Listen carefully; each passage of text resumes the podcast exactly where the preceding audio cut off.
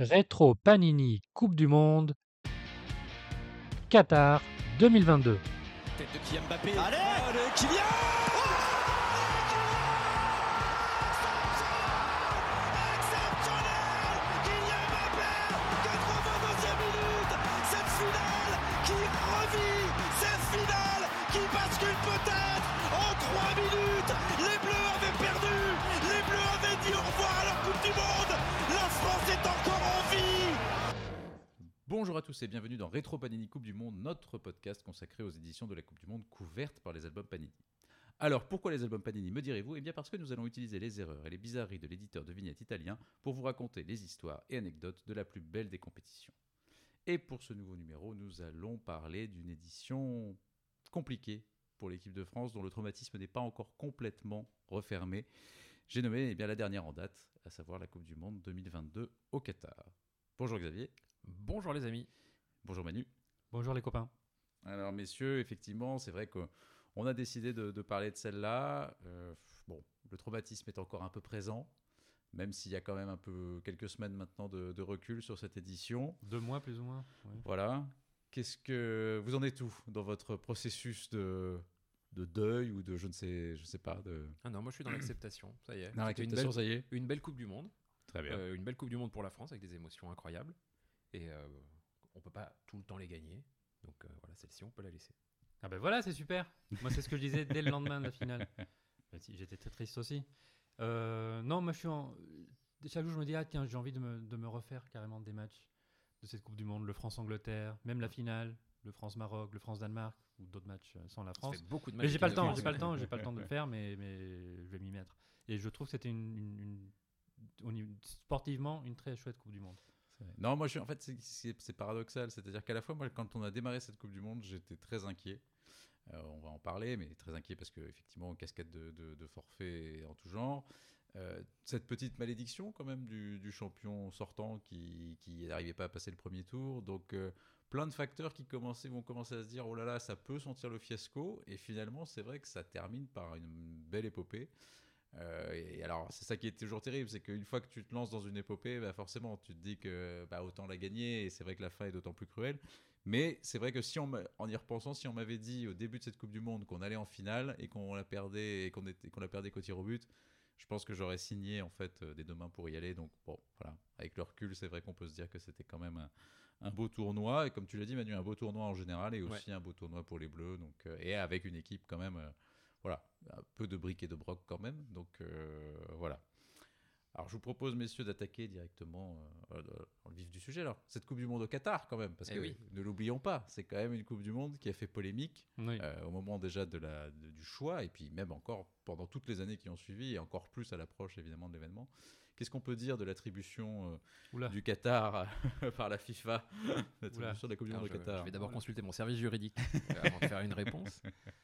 Non, je sais pas si on a le temps de faire un point en organisation, mais qu'est-ce qu'on peut dire? Bon, On peut dire qu'elle a été attribuée en même temps que celle de 2018 et que ça Oui. c'était une très très très mauvaise idée parce que ça a permis de faire des échanges de, de voix. Alors je vote pour toi en 2018, si, je vote, si tu votes pour moi en 2022, ça c'était catastrophique.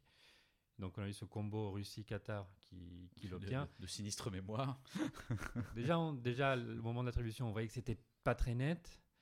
Et après, il y a eu tout, tout ce qui s'est passé dans, l'organisa- dans la préparation du Oui. Qatar et Mais dans il y la a eu- construction des stades. Oui. Mais il y a eu quand même ce côté aussi de Ah, oh, c'est vrai, on l'a attribué au Qatar, mais c'est vrai qu'il fait chaud l'été au Qatar. Qui a Ah, quand même oui, été oui, quand même pardon, cette, pardon. cette découverte quand même pas, assez. pas de panique, nous allons climatiser les stades, il n'y aura aucun problème. C'est ça, voilà. Et puis finalement, après, on va la faire en hiver, ce qui a quand même été une décision euh, assez incroyable en soi. Première, première Coupe du Monde qui a lieu euh, en hiver. Et donc, première fois que l'hémisphère sud a enfin une Coupe du Monde qui se passe au bon moment, Bah oui. du coup. Bah, on a vu les images en Argentine, c'était super. Voilà, les gens étaient super contents. Tout le monde était dans C'était la l'été. rue, tout le monde était en short. Voilà. Bravo à eux. Mais euh, oui, non, il fallait pas, il fallait pas faire cette Coupe du Monde au Qatar, je pense. Pas, pas, pas, pas seulement pour euh, cette histoire climatique, mais plutôt pour tout ce qui s'est passé après. Il fallait changer l'attribution. Mais on s'y est pris un peu tard aussi, je pense, dans les polémiques. Euh, ben, on va pas en parler 20 minutes non plus. Et comme je disais, sportivement, je l'ai trouvé plutôt chouette. C'est vrai. Non, non, mais c'est vrai que finalement, c'était une Monde plutôt, plutôt, plutôt sympathique sur, ce, sur le plan du jeu, Mm. euh, où finalement, on avait peur aussi de la méforme éventuellement des joueurs, ou en tout cas de leur Oui. investissement, peut-être euh, dans cette euh, moitié de saison, euh, où on se disait que voilà, ça allait être compliqué pour eux vis-à-vis de leur club aussi, peut-être de s'investir complètement, vu qu'il y a derrière une, demi, une moitié de saison à jouer en championnat, Oui, en. Ligue des Champions Et potentiellement. qu'il donc, n'y euh, avait que une semaine, euh, oui, quasiment pas même pour la, de prépa, pour, sauf pour le Qatar qui était en stage depuis trois mois. C'est ça, stage ensemble. commando qui a, Ouais. très, qui a Ouais, porté ça a vraiment bien et- marché. ouais. Voilà. Donc non, mais c'est vrai. Et, et justement, vu tous ces paramètres, au final, le- la qualité de jeu a été plutôt, euh, plutôt bonne.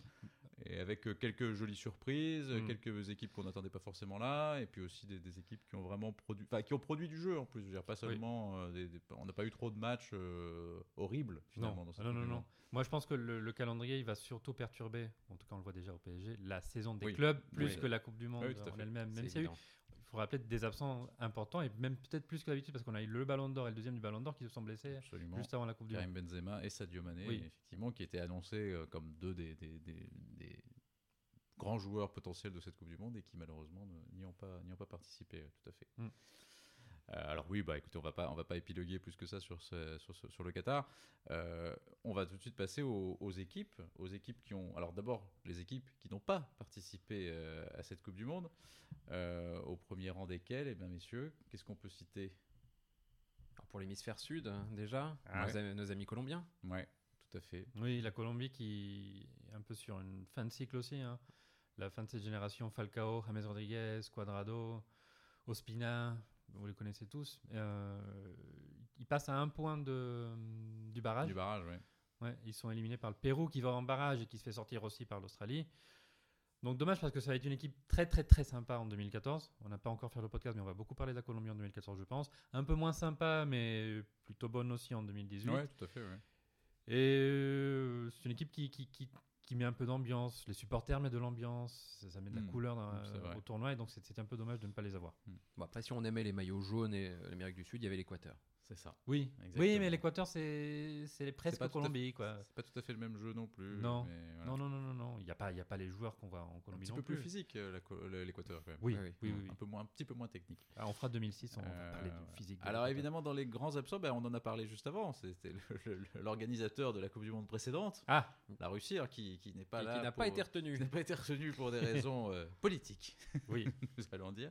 Effectivement, pour cause de, bah, de guerre. en fait, Oui, pour cause d'invasion d'un pays voisin. pays qui voisin fait qui fait que, globalement, ils ont été exclus de, de- de toutes les compétitions. Oui. euh, et donc, ils n'ont même pas participé le bar- au barrage qu'ils Voilà. auraient dû jouer, euh, le barrage Europe. Le est- fameux barrage euh, Final Four, quoi, demi-finale et finale. Ils, ils devaient jouer un match contre la Pologne Oui.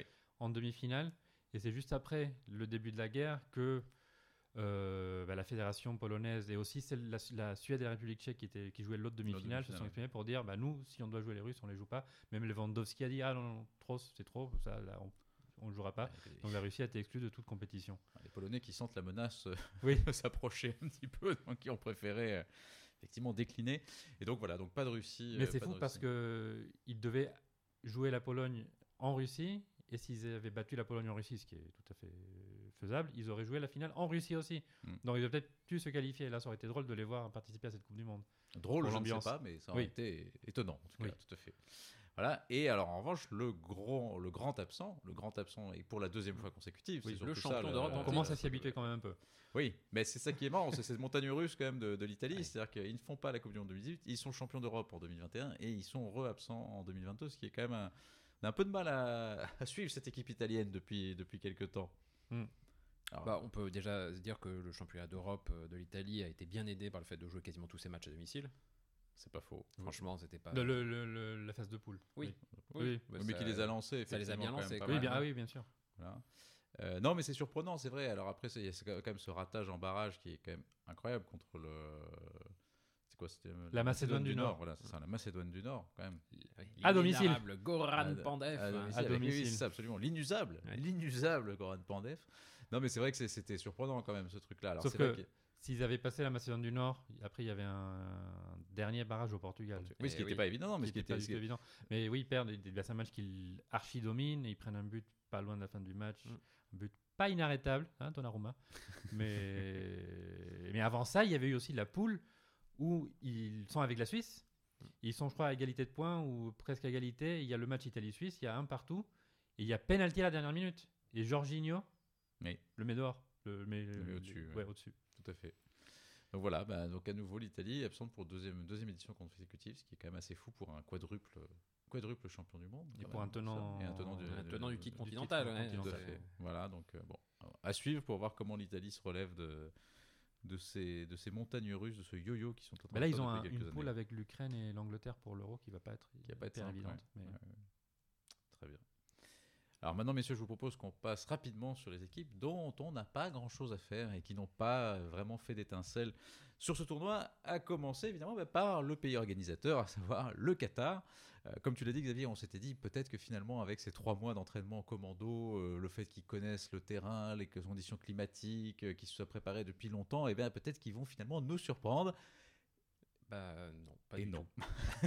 non, non, mais effectivement, on voyait un peu venir un truc du style de l'équipe euh, qatarienne de handball Tout à fait. qui avait cartonné pendant les mondiaux au Qatar parce que grosso modo ils avaient eu cette politique de, De naturalisation. de naturalisation des joueurs et comme le Qatar savait qu'il avait la Coupe du Monde de foot depuis un petit bout de temps, on pensait vraiment qu'ils ils auraient mis en place un système un peu mieux foutu. Et comme quoi ça. ça. ça marche pas toujours quand les Non, Qatariens arrivent. Oui, et dans un groupe qui était alors pas facile, mais qui était relativement homogène. Oui. En tout cas, enfin, on, on pouvait se dire que c'était pas simple, mais que c'est- il n'y avait pas non plus de de- d'énormes équipes. Ouais, mais je, pensais, moi, d'ailleurs, avant la compète, que le, le gagnant de la Coupe du Monde ou quelqu'un qui irait vraiment très loin de- dans la compète sortirait de ce groupe, Ouais. en fait, parce que ça, ça pouvait lancer une, une Oui, aventure ou quelque fait, chose.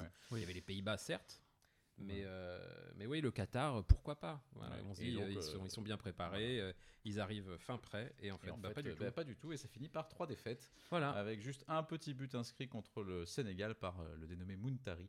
Mais voilà, effectivement, c'est trois défaites assez nettes et voilà, pas, pas grand chose à pas grand chose à dire sur Non. cette équipe du Qatar malheureusement. Non, si ce n'est qu'on a eu très très peur lors du match euh, d'ouverture, où on Mhm. pensait qu'ils allaient en prendre 6 quand on a Mhm. vu les, les Oui. 15-20 premiers Oui, minutes oui, ah ouais. c'est très très très très faible. Après, c'était pas une gigantesque catastrophe, mais c'était Ouais, Très, très quand faible. même très très faible. Ouais.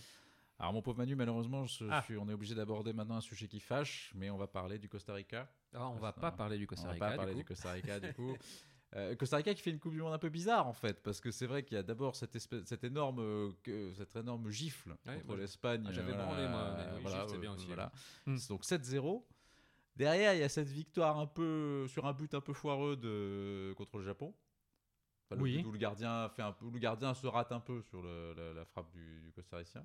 c'est une victoire. Voilà, mais qui est une victoire. Et derrière, il y a ce match contre l'Allemagne qui est pas Qui est ridicule. incroyable. Voilà, où il y a vraiment qu'il y a un match où ça part un peu dans tous les sens? Qui ressemble deux- un peu à- au Allemagne-Costa Rica de 2006, 2006, en tout à ouverture. fait, ouais. Même résultat. mais où on 4-2. voit que les, les deux, équipes- enfin, les deux équipes ont quelque chose à jouer en fait, parce que les deux potentiellement à ce moment-là peuvent encore se qualifier. Bah oui, parce qu'on a Donc- gagné un match. Bah, tout à fait. Eh. Non, mais tout à fait. Et donc du coup, ça donne un match assez chouette pour le coup, ce dernier match. Euh, Et il y a eu 3 minutes où le Costa Rica le Costa Rica été qualifié. 3 Ouais, minutes on a mené 2-1. Tout à fait. Les 3 minutes les plus folles de la Coupe du Monde. La poule la plus La folle. poule la plus folle. Oui, oui, oui, c'est sans aucun problème. Et combien d'équipes ont gagné leur deuxième match de Coupe du Monde après avoir perdu le premier 7-0 Euh, Bah, aucune. Zéro, Aucune. je dirais. Ouais. Juste le Costa Rica en 2022. Ça reste assez rare de prendre un 7-0 Oui, hein, entre c'est. Italie, hein. Mais le, ouais, le match contre l'Espagne. Oh là là. Mais oui, oui, mon pauvre, Parce qu'il y a des on était 7-0. il y a- désolé pour il y a- toi, On a vu des 7-0 et des 6-0, des 8-0. Où on se dit qu'il y a une équipe qui est très très forte et l'autre qui bah, qui était pas bonne et qui a pas eu de chance. Voilà. Mais là, on, on aurait cru que c'était Espagne euh, Saint-Marin. Mais- Voilà. C'est ça qui était fou. Bah, pas un seul tir. Il n'y a pas eu une frappe du Costa Rica lors du match. Non, non, non, c'est vrai, c'est vrai, c'était très dur. Mais il s'est arrivé deux fois en Coupe du Monde. Et la première fois, c'était aussi le Costa Rica en 90 contre le Brésil. Mais là, on avait perdu 1-0. Bon voilà, mais malheureusement, ça s'arrête là, ça s'arrête assez rapidement pour les pour les Costariciens. Euh, autre équipe de la zone Concacaf, le Canada, qui revenait en Coupe du Monde pour la deuxième fois après 1986. Euh, alors, on est un peu déçus pour les Canadiens parce qu'en soi, ils n'ont pas été ridicules, mais ils ont pas eu, enfin, ils étaient dans un groupe qui n'était pas évident non plus, Mhm. et ça s'est pas très bien enchaîné pour eux parce que finalement, il y a ce match contre la Belgique au début où ils perdent alors qu'ils sont pas ridicules et que ça tourne, un- enfin, la Belgique est un peu, est un peu chanceuse aussi. Et derrière, après, bon, bah voilà, contre la Croatie, c'est plus compliqué. Et voilà, mais disons que c'est une équipe, ça fait partie de ces équipes où on se dit, bah, on, on sera content de les revoir dans 4 ans, puisqu'ils y seront, puisqu'ils seront qualifiés d'office euh, en tant que co-organisateurs du mondial. Hmm. Et on se dit qu'avec 4 ans d'expérience, ça peut être une équipe, en tout cas, euh, qu'on peut avoir envie de revoir euh, avec quelques, quelques joueurs sympathiques. surtout Alfonso Davis, Mhm. euh, Jonathan David. Ils ont pas mal de bons joueurs jeunes. On voit que c'est une équipe qui, qui, qui vit quelque chose depuis quelques années. C'est une, vraie équipe bien organisée, qui, qui est sur, une- sur un projet. Ouais, parce qu'ils n'existaient plus du tout sur la scène Non. internationale Non, après cette, cette petite incursion effectivement Exactement. en 86. Euh, mais c'est vrai que leurs éliminatoires avaient été plutôt, Ouais. euh, Bah, les plutôt éliminatoires étaient assez dingues. hein. Ils avaient été assez dingues en Ils cartonnaient, éliminatoire. euh, surtout sur le début. Oui, oui, oui. Ils avaient Oui, marché après, très très fort au début des éliminatoires Ouais. et après c'était un peu affaissé. Ils ont d'ailleurs permis au Costa Rica de, de Oui, de revenir, dans à la la course, en fin, fait. c'est vrai, oui. Euh, oui. Non, non, non, si, si. Non. Je reparle du Costa Rica, c'est bien. Oui. Oui, mais contrairement au Costa Rica, le Canada n'a pas gagné un seul match lors de cette Coupe du Monde. C'est vrai. Ils sont là sur 6 matchs en Coupe du Monde, 6 défaites. Oui.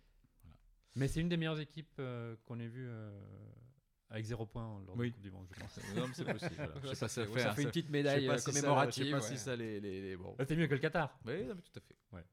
Alors, autre équipe qui n'a pas été ridicule non plus, mais qui malheureusement ne passe pas, c'est le Ghana. Dans l'autre groupe un peu freestyle Dans de cette groupe, Coupe du Monde. effectivement, avec beaucoup de buts et euh, effectivement un groupe pas simple. Bon, le Ghana qui est pas ridicule, hein, qui, qui quand même continue à, enfin qui croit à chaque fois, qui revient, qui remonte, qui marque des buts, enfin voilà, mais qui malheureusement se retrouve euh, dans ce, oui, dans ce dernier groupe qui était assez homogène en fait, hein, et qui était Mm. le groupe sans doute le plus équilibré de cette Coupe du Monde avec euh, le Portugal, l'Uruguay et, Et la et Corée. la Corée du Sud, tout à fait, voilà. Et donc, Incroyable euh, Corée. euh, incroyable Corée. Et donc, euh, bah voilà, malheureusement pour le Ghana, ça s'arrête aussi au premier tour. Le Ghana des frères Ayou notamment. Une des équipes les plus jeunes de cette Coupe Ouais. du Monde. Pas, pas, pas- Alors, C'est pas les frères Ayoub, pas les frères Ayoub, mais- mais, mais- mais- mais tout autour, oui. il y a Oui, des- tout autour. Bah, notamment Mohamed euh, Koudous. Koudous, le fameux, qui, oui. qui- Ouais. qui, qui- qui- qui joue à l'Ajax, qui a été très bon en Ligue des Champions et qui qu'on reverra, je pense, dans les années à venir. Tout à fait. Euh, on va maintenant passer à la zone euh, sud-américaine avec l'Équateur. Eh oui. Alors l'Équateur, c'est- c'est-à-dire c'est c'est un peu dommage parce que l'Équateur n'est pas une mauvaise équipe. Non. Euh, c'est une équipe. euh, non mais je veux dire qui pas une très bonne équipe non plus, mais non, mais c'est une équipe voilà qui qui, qui disons qui, qui sait jouer avec ses qualités. Oui. Voilà, on va dire. Et cette qualité s'appelant Valencia. Ça s'appelle Ener Valencia. Euh, non, mais je veux dire, avec un match solide d'ouverture contre le, le Qatar, un, un bon match nul contre les, les Pays-Bas, et en fait, il rate le match important, en fait, qui est le, le match un peu final de- contre, le, contre le Sénégal.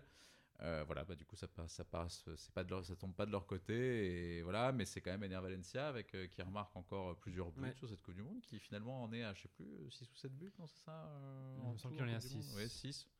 Mais bon, voilà. Qu'il pour, a- euh, cette Coupe du Monde qu'il a joué du coup sur une jambe. hein, Oui, en euh, plus. À partir du match, de, de- Effectivement. du match, de- enfin fin du match d'ouverture. Voilà, donc euh, bon, bah, Ouais, quelques joueurs qui jouent en Europe. Hein, euh, Estupinian. Ah bah, le mec qui joue à, à l'Estac. Je sais pas si Euh, on l'a le- vu. Hein. Non, non, Jackson non, Porozo. euh, Jackson Porozo, ouais, Oui. le défenseur. Il a, dû Il- a joué un petit peu le dernier match. Incapié, le défenseur de Leverkusen, Oui. il est très bon. Oui. Euh, Il était bon en vélo aussi. Oui, il avait un cousin C'est un- américain bon qui faisait du lieutenant vélo. de, de Lance Armstrong. Et est-ce qu'il est dans l'album Djorkaeff Reasco Non, non, non, il y est pas. bah, il y est pas. C'est un nom à retenir, Djorkaeff Reasco. j'ai- Jackson Mendez, qui était pas mal aussi Mm. comme nom. Voilà, donc voilà ce qu'on pouvait dire sur les quotas. Et on va passer maintenant aux équipes européennes qui nous ont, qui nous ont bien déçus. Alors, sans doute la plus décevante, c'est le Pays de Galles. Je pense que le Pays de Galles a vraiment une équipe qui n'aura vraiment rien montré dans cette Coupe du Monde. Euh, voilà, par un penalty de, de Gareth Bale, je crois qu'on voilà, on va s'arrêter, on va s'arrêter là malheureusement pour cette équipe galloise qui. En vous fait, avez- qui, qui doit, qui doit s'arrêter là aussi euh, en compétition internationale. Ils ont eu un petit revival, c'était bien gentil. Ouais. Et là, ça fait des années qu'ils qu'ils squattent un peu la scène sans rien montrer. Bah là, c'est la fin de la génération. Voilà, Veil, la génération Ramsey, qui avait fait, mais qui avait euh, fait un très bel Euro ça dégage. 2016, qui avait fait un très bel Euro Ouais. 2016 quand Oui, même, oui, euh, oui, voilà, oui, et oui, qui bon, et qui était, qui avait pas été complètement ridicule euh, à l'Euro, ah, mais déjà moins bien Ah oui, en oui. 2020, Ouais. Oui. 21. Et bon, bah voilà, là c'est chouette pour eux d'avoir participé à une Coupe du Monde. Je pense que c'était aussi le- un peu l'aboutissement de cette génération, mais c'est vrai qu'ils ont, on est un peu déçus de ce qu'ils ont montré quoi, dans cette dans cette compétition. Oui. Voilà. Alors l'autre, on va les mettre un peu ensemble. euh, c'est la Serbie et la Suisse, euh, parce que on va les mettre ensemble parce qu'il y a un match, Ouais, les un match opposants qui est plutôt qui est plutôt assez- sympa. ouais.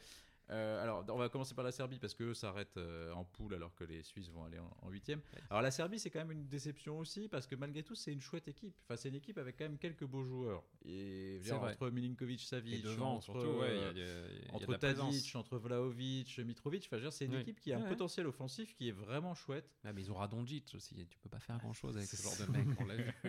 non mais voilà et, et c'est vrai que du coup moi je, enfin, moi, je les range aussi un peu du côté des déceptions parce que Ouais. j'avais je m'étais dit moi que potentiellement ça pouvait être une petite équipe surprise de ce de ce tournoi parce que euh, équipe qui joue depuis un moment ensemble avec un, des éléments offensifs assez chouettes Euh, et puis bah malheureusement ça, ça foire quand même euh, pas Mm. trop mal Oui. bah, il gagne pas un match? Non, et puis surtout, il s'énerve vite. Oui. Ah oui, ah ben ça, ça, Et ça, ça, on s'en monde, des- quand des- on des est nerveux, on décennies. est nerveux, nerveux, nerveux à se bagarrer. Plein de mecs qui jouent en Serie A, ce qui rappelle un peu la vieille Yougoslavie aussi. Ouais. Mm, mm. Non, c'est dommage parce qu'on les voit. Bah, mais sauf que ça arrive souvent hein, que les Serbes, Oui, on les dit, ah, ouais. c'est un peu l'outsider. Oui, oui, en fait, ont euh, toujours eu de bons joueurs les, les Serbes. Et encore une fois, bah, il y a ce match. il y a- En fait, il y a deux bons matchs parce qu'il y a le match contre la Suisse, mais là c'est très très chaud. Il y a le match contre le Cameroun. qui est Et le match contre Ouais. le Cameroun, qui Ouais. est un peu plus bizarre. là, c'est un peu Bah, ils plus mènent freestyle. 3-1, je crois, hein, c'est ça Ils mènent 3-1 contre le Cameroun. Oui, et je crois. Ils sont rattrapés 3-3, je crois. hein, ça. Et contre la Suisse, il y a deux fois euh, un changement d'équipe qui est devant Ouais. dans le match. Exactement. rare dans oui, du Monde, fait. Oui, parce qu'ils repassent devant, en fait. euh, ils sont menés. Ils sont menés, ils repassent devant, et ils repassent après, ils en derrière. prennent deux. Donc, euh, voilà, donc bon, c'est c'est un peu, c'est un peu décevant. Et la Suisse, euh, bah, la Suisse, c'est toujours un peu pareil finalement. C'est euh, une équipe qui arrive à maîtriser son premier tour assez correctement quand même, avant de, de craquer en, huitième. Et là, en plus, pour le coup, il craque vraiment Il craque, euh, il salement. une sacrée Il craque salement en huitième. c'est- dur. Et c'est aussi pour ça qu'on dit qu'on n'a pas, on pas très envie de, de- de- de s'attarder sur eux, parce que c'est vrai que si le premier tour est correct, c'est vrai que la branlée face, à l'Es- face au Portugal, euh, bon, fait que finalement ce parcours est, Oui. est un peu. Il y a une histoire de virus, non aussi Il y a plein de joueurs qui étaient malades pour le Ah, huitième comme de nous. finale. Ouais. Comme nous, c'est ça. Sauf que oui, Voilà. nous, on n'en a pas précis. Voilà, Pour le euh, parcours de la Suisse, moi, la belle découverte, c'est euh, Couleur 3, la Ah. radio suisse, qui faisait des, com- Des des commentaires. commentaires, ouais. Foutaise, foutaise exactement euh, de, des matchs de la Nati. on les salue. si Et du coup, oui, si jamais un jour il tombe sur nous, euh, on- Voilà. vous nous avez fait bien marrer. Et, euh, et moi, ça m'a permis de suivre un peu, de m'intéresser à une autre équipe que l'équipe de France. Ça Mhm. m'arrive rarement. Mhm.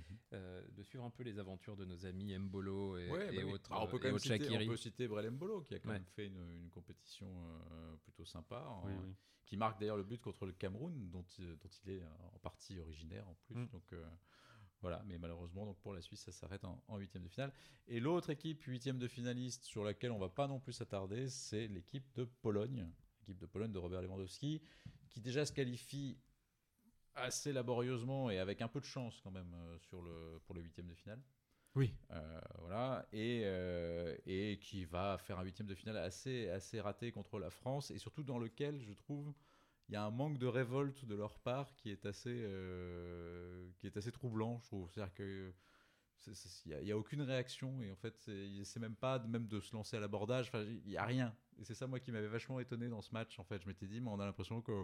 Bon, Oui. ils sont arrivés en huitième, ils se disent que c'est pas Job- si mal. et, done. et voilà, et du coup, j'avais trou- enfin, trouvé ça hyper décevant en termes de, de- d'envie, en fait. Je m'étais dit, je, je- je suis hyper déçu. Complètement. Il y a eu, au milieu de la première mi-temps, une période où ils dominaient, où la France faisait un peu Mhm. n'importe quoi. On a eu très peur, on pensait qu'ils allaient Ouais. ouvrir le score. Ça n'est pas arrivé. Et après, quand Mbappé et Giroud se sont mis en forme, après, ils ont- comme tu le dis, il n'y a pas eu une révolte, il n'y a pas eu euh, de moment où ils ont eu de périodes fortes en deuxième mi-temps. Donc très décevant. Et euh, Krikoviak, il est cramé. Ouais, ouais. Glick, il est cramé. Il est gaze. Il y a, Bah, bah, il y a Chesney qui a été bon.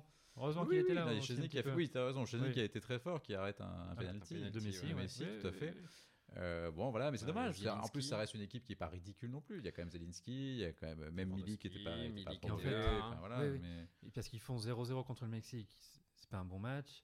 Ils sont dominés par l'Arabie Saoudite, mais qu'ils arrivent à battre quand même. Mhm. Et après, contre l'Argentine, comme tu le disais, ils s'accrochent à leur défaite 2-0 Oui, qui les qualifie. ça. euh, Donc déjà, tu trop, te dis, bon, ça manque un peu de panache. quoi. Oui, ça euh, manque un peu de panache. Ce qu'on va dire, c'est que lors des dernières, les trois dernières participations en 2002, 2006 et 2018, ils n'avaient pas passé les poules. Oui, oui. Donc c'est un petit Là, progrès. enfin, ils passent les C'est poules. un petit progrès, on est Oui. d'accord, mais c'est pas non plus, euh, c'est pas flamboyant non plus.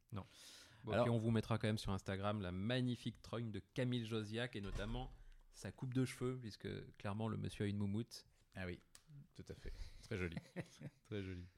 Euh, alors, on, est- on va passer une petite catégorie qu'on a créée exprès un peu pour cette Coupe du Monde euh, 2022 qui est on n'en attendait rien, mais ils ont fait bonne figure, ou en tout cas, ils nous ont, ils nous ont, ils nous ont fait plaisir, sur, au moins sur un match en fait. Souvent, c'est ça en fait. C'est qu'ils sont un peu. euh, ils sont un peu fait violence sur un match et ils nous ont fait des belles performances. Euh, on va commencer par l'Iran. Euh, L'Iran qui euh, bah, se prend évidemment une rouste euh, pour son premier match contre, contre l'Angleterre, mais qui en plus, même en prenant une rouste, continue quand même à essayer de faire quelque chose, justement, se, se, se laisse pas complètement abattre. Un petit peu porté peut-être par euh, un esprit de groupe qui s'est créé vis-à-vis de leur pouvoir politique. Tout à fait. Il y a quand même une, situation sacrée histoire au moment des hymnes. euh, Mm. À Enfin voilà, il s'est passé quelque chose Ouais, avec absolument. cette équipe. Absolument. Et, euh, et ben, et puis qui va quand même, euh, qui va quand même continuer jusqu'au bout à essayer de, de- de faire des choses et qui va pas se laisser abattre, effectivement porté par, euh, par, comme tu l'as dit, oui, sans doute aussi par, je sais pas, oui, un élan, euh, une volonté de jouer pour son, pour un pays, pour, pour peut-être autre chose justement même qu'un pays, et qui va aller taper le, le pays de Galles notamment. C'est surtout Ouais. ça que je retiens, moi. Le Voilà. très très bon match qu'ils font contre le Pays de Ouais. Galles. Il marque à la toute fin du match, Ouais, mais il mérite largement de le Les gagner. deux matchs qui sont à la 98e et à la 101e minute, quoi. Oui. C'est ça qui est fou. Oui, oui. C'est- les matchs, euh, c'est, ah, c'est- oui, on en parlera Alors, aussi. oui, mais c'est vrai. match à rallonge de cette Coupe du Monde, hein, quand Ça, même. C'est avec un des des arrêts trucs de dont on se souviendra, euh, ouais, c'est des les arrêts de jeu incroyables. Mm. Voilà. Nos tronches euh, lors des premiers matchs quand on a vu les arbitres de touche mettre Voilà. des 8, 10, euh, Tout à 12. fait.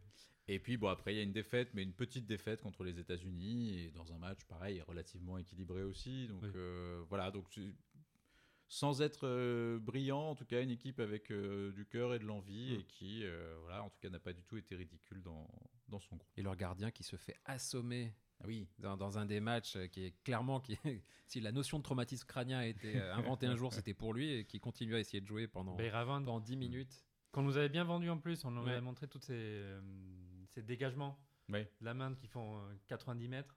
On ah putain, ça va être chouette ça. Et en fait, non, il, non, se non. blesse très vite. Il joue le dernier match, je crois. Mais... Euh, L'autre équipe un peu dans ce cas-là, c'est la Tunisie, qui est dans le groupe Ah. de la France. Euh, la Tunisie qui, fait, qui entame son, son, son, son parcours par un match nul contre le Danemark. Alors un match nul un peu, un peu pénible, euh, 0-0, dans lequel il n'y a pas grand-chose à dire.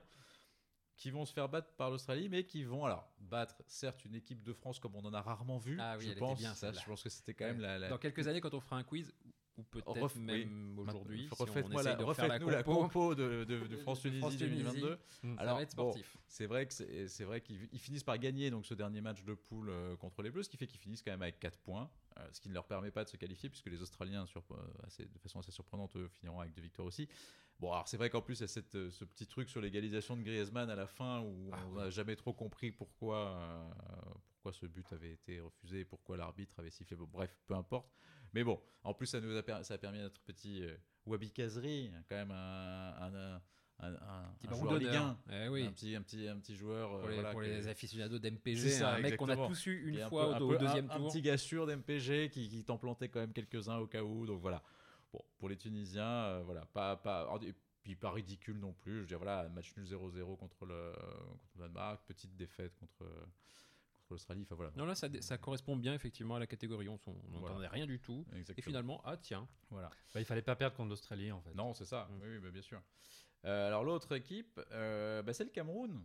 Le Cameroun quand même qui, euh, alors fait, fait un- une compétition un peu surprenante. Euh, donc on a, par- on a parlé de ce match nul assez incroyable contre la, la Serbie en, en deuxième match. Donc après une petite défaite inaugurale contre la, la Suisse, il y a ce match incroyable, donc le 3 partout. Euh, contre la Serbie, où effectivement, on l'a dit, ils sont menés 3-1 et ils arrivent à égaliser, notamment grâce à Vincent Aboubakar et notre ami Eric Maxime Choupo-Moting, Bien quand sûr. même. Voilà le GOAT le GOAT. Et puis avec aussi, il y a aussi évidemment Carl Toko et Cambi. Enfin voilà, équipe euh, très, assez Ligue 1 aussi sur pas mal de trucs. Bah, le but de Aboubakar qui lobe le gardien. Ouais, qui est pas mal d'ailleurs. Il est beau ce but. Oui, Ouais, oui, oui, oui. parce qu'en plus c'est un lob sans, enfin quasiment sans élan. Enfin qu'il arrive à faire partir comme ça euh, d'un coup, c'est assez impressionnant, c'est vrai. Et puis il y a quand même, alors certes contre une équipe du Brésil B, mais enfin quand même une victoire du Cameroun le Brésil, sur le Brésil, qui Bah est quand même assez propre avec encore un but d'Aboubacar là cette fois-ci dans les arrêts de jeu. Mais euh, voilà, donc ça reste, ça reste un parcours plus qu'honorable pour les Camerounais. Ça, ça faisait longtemps que le Cameroun nous avait pas quand même un peu euh, fait vibrer aussi.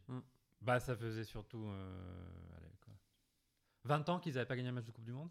Voilà, Euh, 2002 contre l'Arabie Saoudite. c'est Ça ça. compte pas vraiment. C'est un peu plus classe d'avoir battu le Brésil quand même. Oui, Oui. même le Brésil B, c'est Oui, c'est oui. plus classe que l'Arabie Saoudite. quand même un Ah, peu plus sympa, ouais. et, et plein de mecs qu'on connaît hein, de Ligue 1. ah oui c'est incroyable ils sont tous Ah oui. passés hein. Zambo Zambo Zambo Anguissa, Anguissa euh, Castelletto, euh, Toko euh, Ekambi, je sais pas si on l'a cité. si Ouais, non. Toko Ekambi bien sûr Ouais, ouais, ouais. Euh, alors l'autre équipe, une autre équipe, enfin, surprise, et puis avec un, un entraîneur français en plus cette fois-ci, Ah, Ah. c'est l'Arabie Saoudite. oui. Oui. L'entra- l'entraîneur le plus classe Bah oui. Qui sa- se trouve sa- le plus classe lui-même avec sa Oui. gueule, avec sa gueule d'américain, avec sa mâchoire, de- chemise. cette Ouais, mâchoire ouais. d'américain on sent qu'il est pas là pour niaiser Voilà, c'est ça le. Comment il s'appelle le, le Aaron Eckhart du, oui oui oui Ah oui, du banc de touche. Oui, oui, oui, petit truc un peu comme ça. je, je- je le valide Donc voilà, et l'Arabie Saoudite, donc avec cette victoire incroyable de, de- en match de- de- de- d'inauguration de ce groupe, victoire contre le futur champion du monde quand même. Victoire contre l'Argentine. Ouais. victoire contre l'Argentine. Incroyable quand même. oui. Complètement Après- incroyable et dommage que ça, à la fin, la- l'Argentine gagne le groupe et l'Arabie Saoudite Ouais. finit dernière de la poule, donc ça, ça, ça, ça n'a servi du presque à rien. Ouais. Ça a rendu la poule beaucoup plus intéressante qu'elle n'aurait dû être, ça c'est chouette. Et c'est un des matchs marquants du premier tour. Ah oui. Oui, parce qu'en fait, personne. ne- Parce que donc il y a 1 0 pour le pour l'Argentine à la mi-temps. Oui, oui, oui. oui. Certes, c'est pas. Il y a deux buts Et Il y a annulés. surtout, ouais, Oui, il, y a, il y a des buts annulés euh, Sur en des pagaille. hors-jeux millimétriques, des vrai. VAR, quoi. C'est Ouais. ça. Oui, alors d'ailleurs, on peut en parler aussi. C'est vrai que cette Coupe du Monde est un peu l'enfer du hors-jeu aussi, parce que c'est vrai qu'on on mesure le hors-jeu au, au- au poil de cul, on Oui, va dire. ah oui, oui, ce qui est en réalité, je trouve, assez pénible. Ah, bah, bien sûr. pour moi, le hors-jeu. Ça contrevient à l'esprit de la règle, Bah qui était justement d'avoir un effet de mouvement, d'avoir une espèce d'interprétation en disant bon, bah certes, mais euh, et justement, à l'attaque. La, la sûr, force de l'attaquant, c'est justement d'arriver à jouer avec cette limite. Bien si sûr. effectivement on lui laisse pas le petit millimètre qui, qui Non, va dans le truc, ça n'a aucun sens en fait. Clairement. mais même plus que le millimètre. hein. Oui, non, Mais, bon. On est abolissons cette règle à la con. Voilà. tout On verra des buts. Et donc, donc euh, voilà, et les, les Saoudiens qui reviennent à la mi-temps, après la mi-temps, après discours Oh euh, là là, mémorable Martin d'Hervé Luther Renard. King. et qui arrive à les, à les galvaniser. Et effectivement, les Saoudiens reviennent avec des, des buts assez classes en plus, du coup. Bah, Donc, surtout c'est- qu'à la 53e minute, donc Ouais. 10 minutes après le discours, Oui. il y avait déjà 2-1 pour l'Arabie C'est. Saoudite. Ah Donc, donc voilà. L'effet Et- renard. Et donc voilà, après malheureusement, après, et c'est ça qui est terrible, c'est qu'après il y a cette défaite contre la Pologne, tu l'as dit, qui en plus est pas non plus, enfin la. Pologne n'est pas non plus dingue. Enfin, je veux dire, c'est pas, il les domine pas Non, complètement, non, non, et non, donc non. c'est c'est un peu triste. Et à la fin, il y a cette défaite aussi contre le, le Mexique, euh, où ils arrivent quand même à revenir un peu sur la fin, mais bon, voilà, malheureusement, je pense qu'ils avaient peut-être un peu trop donné sur ce sur ce premier match aussi, et voilà. ça a Non, puis ils étaient arrivés un peu aux limites de leurs effectifs aussi. Hein, Voilà. Donc voilà. Mais en tout cas, voilà, rien que pour cette belle victoire contre l'Argentine au début, on avait envie On a de cité saluer- des noms, on a cité des noms à part Bah, on Hervé va Renard. on va citer, Le gardien euh, qui a été très bon contre l'Argentine, Alois. Ouais. Et puis Al, Aldosari, Salem Aldosari. qui, qui a marqué deux buts Euh, quand même. Oui, dont le deuxième but contre l'Argentine qui est, qui est magnifique. super. Magnifique, ouais. superbe frappe, ouais, tout à fait. Voilà. Et on va alors, dans une, dans une moindre mesure, mais quand même aussi, on avait envie de, de mentionner la Corée du Sud. Oui. La Corée du Sud, parce qu'elle se sort quand même d'un groupe qui est pas évident. Euh, alors, elle nous prive aussi finalement d'un huitième de finale qu'on avait peut-être envie de voir, qui était le, Brésil-Uruguay, mais euh, bon, bah du coup, ça sera Brésil-Corée du Sud. Euh, et les, les Sud-Coréens, bah, qui vont, malgré un départ avec match nul un peu foireux contre l'Uruguay, puis une défaite contre le Ghana, euh, voilà, se transcendent un peu dans un dernier match. Alors, encore une fois, contre un Portugal, euh, Oui, contre un Portugal B. un petit peu passé, ouais. Euh, mais voilà, ils ont le mérite quand même de se sortir de, de ce groupe pas facile. C'est vrai que c'était aussi une des spécificités de cette Coupe du Monde, c'est que finalement, à la dernière journée, à la troisième journée de poule, beaucoup de poules qui pouvaient encore se jouer, ouais. pouvait encore se, se qualifier. Il y avait très Oui. peu d'équipes qui étaient sûres d'être qualifiées à l'issue de la deuxième journée. En fait, il y avait encore plein de choses à jouer Oui. sur la troisième. Et assez peu d'équipes qui ont gagné leurs trois matchs de groupe d'ailleurs. Très peu, Aucune? Aucune d'ailleurs, Aucune. en fait, Première fois depuis 94. aucune. Incroyable. Oui, Tout à fait. aucune. Aucune. Euh, parce qu'il y en a qui l'ont balancé, comme nous. Oui. Enfin, comme nous, Mais- comme les Portugais et comme les Brésiliens. les-. Brésiliens, oui. Mais, mais incroyable Corée.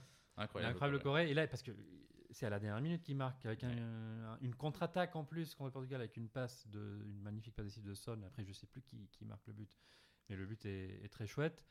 Ce qui, ce qui m'a dérangé un petit peu dans toutes ces équipes qu'on a citées, tout ce qui s'est passé, c'est que ça- ce sont ces derniers matchs qui ont un peu faussé la, Oui, oui. la dynamique de la poule. La Corée du Sud, je pense, était l'équipe la plus faible de cette poule. Sans doute. Mais c'est la seule qui a joué contre un Portugal déjà, déjà qualifié et qui a fait jouer son Ah équipe. bah, Et après, c'est la Coupe du Monde. L'ordre des matchs Oui, oui, peut jouer sûr, aussi. sûr. Joue à euh, mort, il y a aussi une partie. Mais comme euh, c'était une poule très équilibrée, il n'y avait pas un gros écart entre Non, euh, les équipes. Ça a permis à la Corée de profiter de, cette, Non, tout à fait. Et puis de ce après, calendrier. je suis d'accord. Après, mais- l'Uruguay en fait a eu le tort de pas les battre au Bah, premier match. sûr. En fait, Ouais, hein. c'était là qu'il fallait le faire. Et bon, ben voilà, ils peuvent malheureusement s'en s'en prendre qu'à eux. Et Ghana, Corée du Sud, très très chouette match entre. Tout à fait. Ouais, ouais, Deux un, équipes beau, euh, très- un beau 2-3, très enfin, offensives. 3-2 pour, la- Ouais. pour 3-2 Ouais. pour le Ghana, effectivement, très chouette match. Alors on va passer maintenant, messieurs, aux déceptions. Et il y en a, il y en a quelques-unes dans cette Coupe du Monde. Euh, alors au premier rang desquels on va parler de Concacaf, mon cher Manu, avec euh, l'équipe mexicaine qui, Ah, pour la première copains. fois depuis très très longtemps, ne passe pas le premier tour. Bah oui. Non mais Quand il... Lassé de terminer toujours en huitième. et C'est ça, ils se sont dit, bah, Ils décidèrent a de pas, pas- envie d'y aller, fait chier. Voilà. ouais, quand ils perdent en huitième, on dit que c'est une déception. Euh, Qu'est-ce qu'on dit quand ils perdent en phase de poule? C'est une grosse déception. Une Voilà. Mais c'est vrai qu'il y a un petit creux générationnel quand même un Oui. peu dans cette, euh, dans cette équipe. malgré Ah bah plus que ça, ils sont nuls.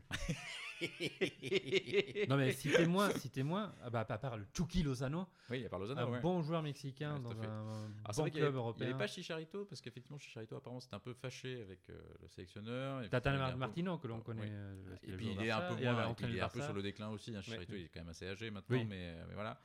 Mais oui, c'est vrai que ça manquait sans doute un peu de, de leader, cette équipe. Ouais. Oui. Mais, Ochoa, quand Bah, même, Ochoa- par des rhumatismes, hein, c'est gênant. Bah, Ochoa et Cuadrado, qui sont en fait les, les Oui. deux, deux joueurs d'ailleurs, fun fact, à jouer euh, une cinquième Coupe Eh du oui, Monde. ils se rajoutent du coup à, à Ah, ce- ce panthéon.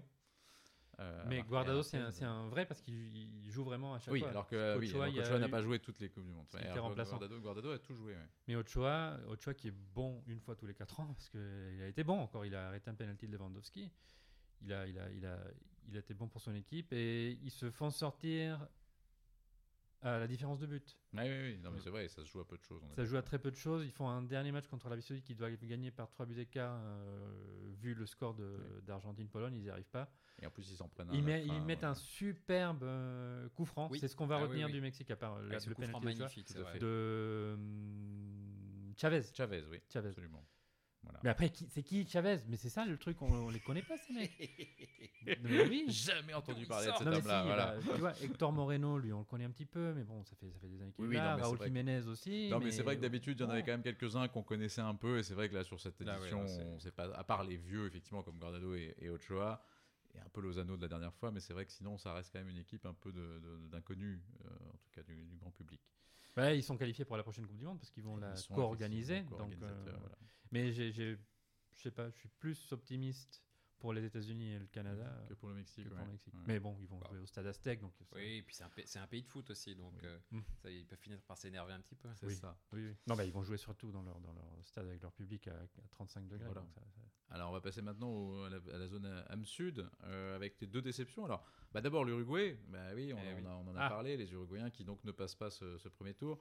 Effectivement, bah voilà, parce que parce que pas de victoire contre la Corée du Sud au premier match et après, bah voilà, trop de trop de retard accumulé et finalement, alors une équipe sans doute un peu vieillissante quand même aussi parce Ouais. que voilà, on, on les aime, on les aime tous, hein, Cavani, Suarez, Godin, euh, Muslera. Non mais je veux dire, On aime ouais, surtout Cavani Suarez. euh, ah, mais Suarez, ça reste un très très grand joueur. Oui, mais c'est, un très grand joueur qu'on n'aime pas. C'est un type détestable, sans Ah. doute, mais, mais je veux dire, ça reste un chouette joueur de, de- de- des, derniers- des 15 dernières années, quasiment. sûr, bien sûr, bien euh, sûr. Suarez. Dire, ça- mais voilà, c'est des joueurs qui aujourd'hui ont plus tous 35-36 ans. Ouais. Alors, évidemment, c'est la colonne vertébrale. Il y a d'autres nouveaux joueurs, il y a Darwin Nunez, il y a quelques autres joueurs qui émergent, mais c'est vrai qu'on sent qu'il va falloir peut-être passer à autre chose pour. euh, voilà, il va falloir un peu Ouais. régénérer cette équipe. Et puis aussi, bah, le euh, problème de Nunez, c'est quand même qu'il n'a pas. pas. encore réussi Ah, il à, a pas prendre, réglé la prendre les fringues. hein, à c'est difficile. Ouais, c'est un peu Mm. compliqué. Donc voilà, mais euh, donc bah, déception, voilà, et surtout déception, je trouve, parce que Brésil-Uruguay en huitième, ça aurait Ça été plutôt gueule, et chouette. oui. Mais c'est bien fait pour leur gueule parce que lors du match Bon. contre le Ghana, où ils mènent euh, 2-0, je crois, Oui, avec des ara- ara- bah, ils se mettent à défendre. Oui, Bah, ils se mettent à défendre parce qu'ils pensent que le 2-0 va, le, va suffire. Sauf qu'en fait, non. Avec un but de plus, ils se qualifient. Vu le but de la, Co- que la Corée met contre le Portugal. Après, du coup, avec le temps additionnel de 9 minutes, là, ils se mettent à attaquer comme des fous, sauf que ça, ne tard. pas. Et même le Ghana, parce que Uruguay-Ghana, on parlera d'Uruguay-Ghana lors du podcast 2010, le Ghana avait une petite revanche à prendre qu'ils n'ont pas vraiment prise. Mais le Ghana qui se met quand même à, à perdre du temps pendant le temps additionnel pour que l'Uruguay ne se qualifie pas, parce qu'ils font un petit changement à la 94e, Mm. alors que le Ghana doit absolument euh, euh, essayer- Le Ghana en mode un peu troll. On va éliminer l'Uruguay Mm, tranquillement. et voilà. Notre vengeance sera terrible. Oui. Souviens-toi de, de 2010. Il y a cette belle image aussi, bah, parce qu'ils se font un peu avoir par l'arbitrage aussi, euh, l'Uruguay contre lors du dernier match, le penalty. Mm. Euh, Cavani qui vient de défoncer le, la télé VAR. Ah oui, À la fin du oui, match. c'est vrai, c'est vrai. On a la- on a l'image. euh, Du haut de la tribune, il y a là, le et l'écran Uruguay, VAR. bah, on va parler d'une autre équipe sud-américaine, le Brésil.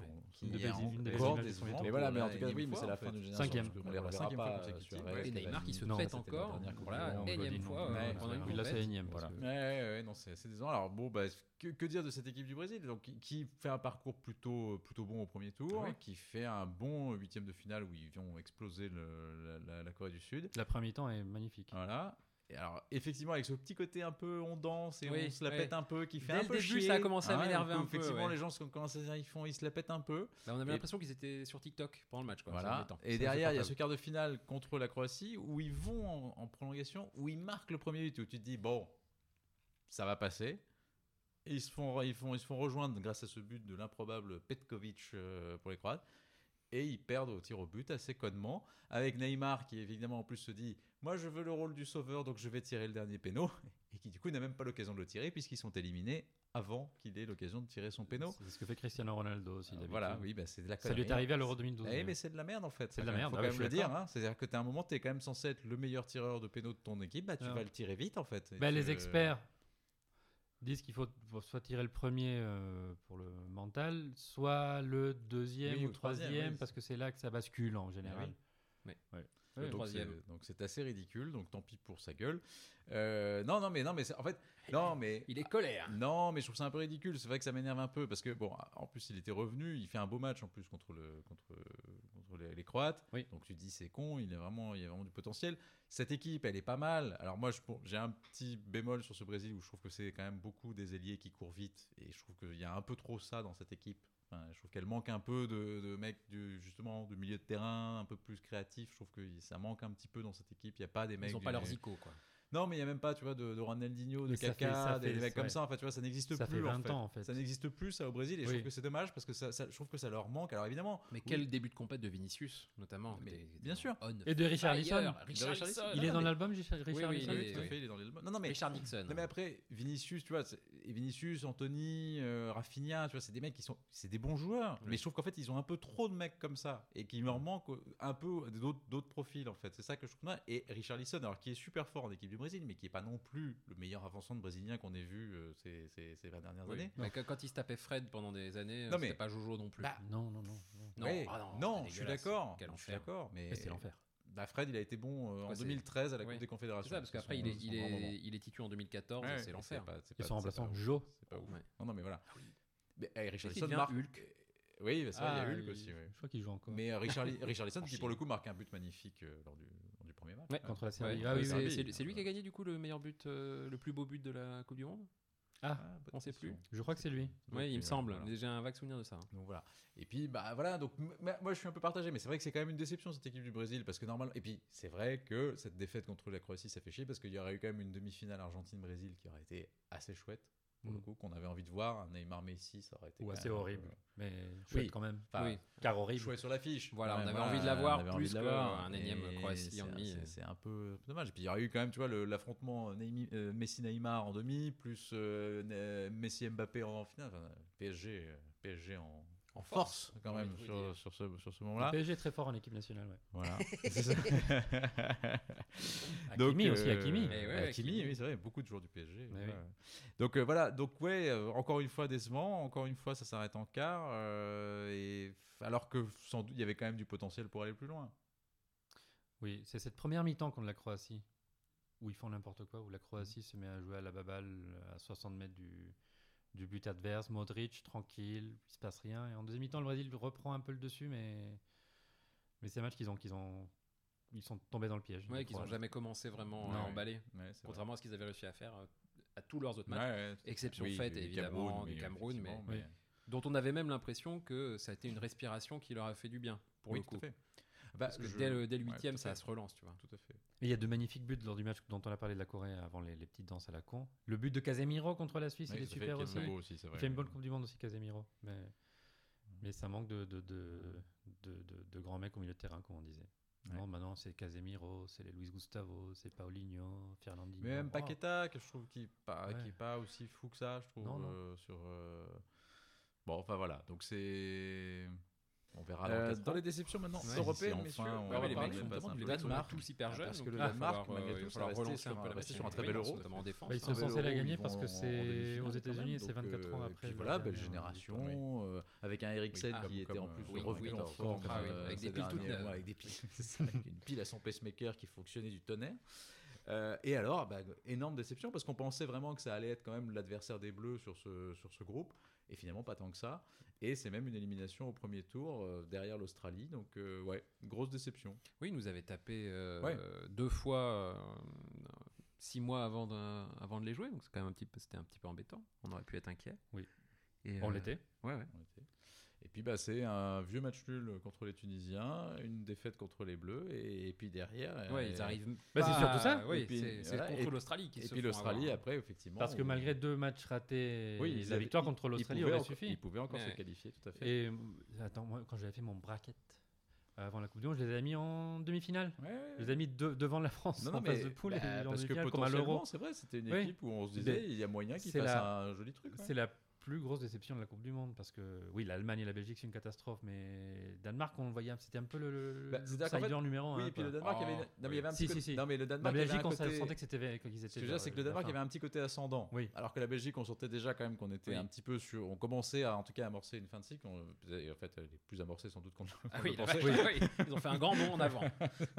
Mais je veux dire, c'est vrai que le Danemark, on avait l'impression que voilà, c'était une équipe qui, euh, Oui. qui allait, euh, qui nous avait séduit à l'Euro. Donc on se disait, il y a- et puis effectivement, ils nous avaient battus plusieurs fois. Donc, euh, et donc, malheureusement, c'est raté, c'est tout raté. Euh, avec euh, finalement un seul but marqué par, par Christensen et voilà contre les Bleus. Mais voilà, donc grosse déception pour les Danois. Euh, alors l'autre équipe, alors l'équipe qui a joué sa Coupe du Monde à l'envers, qui est donc l'Espagne. Ah oui.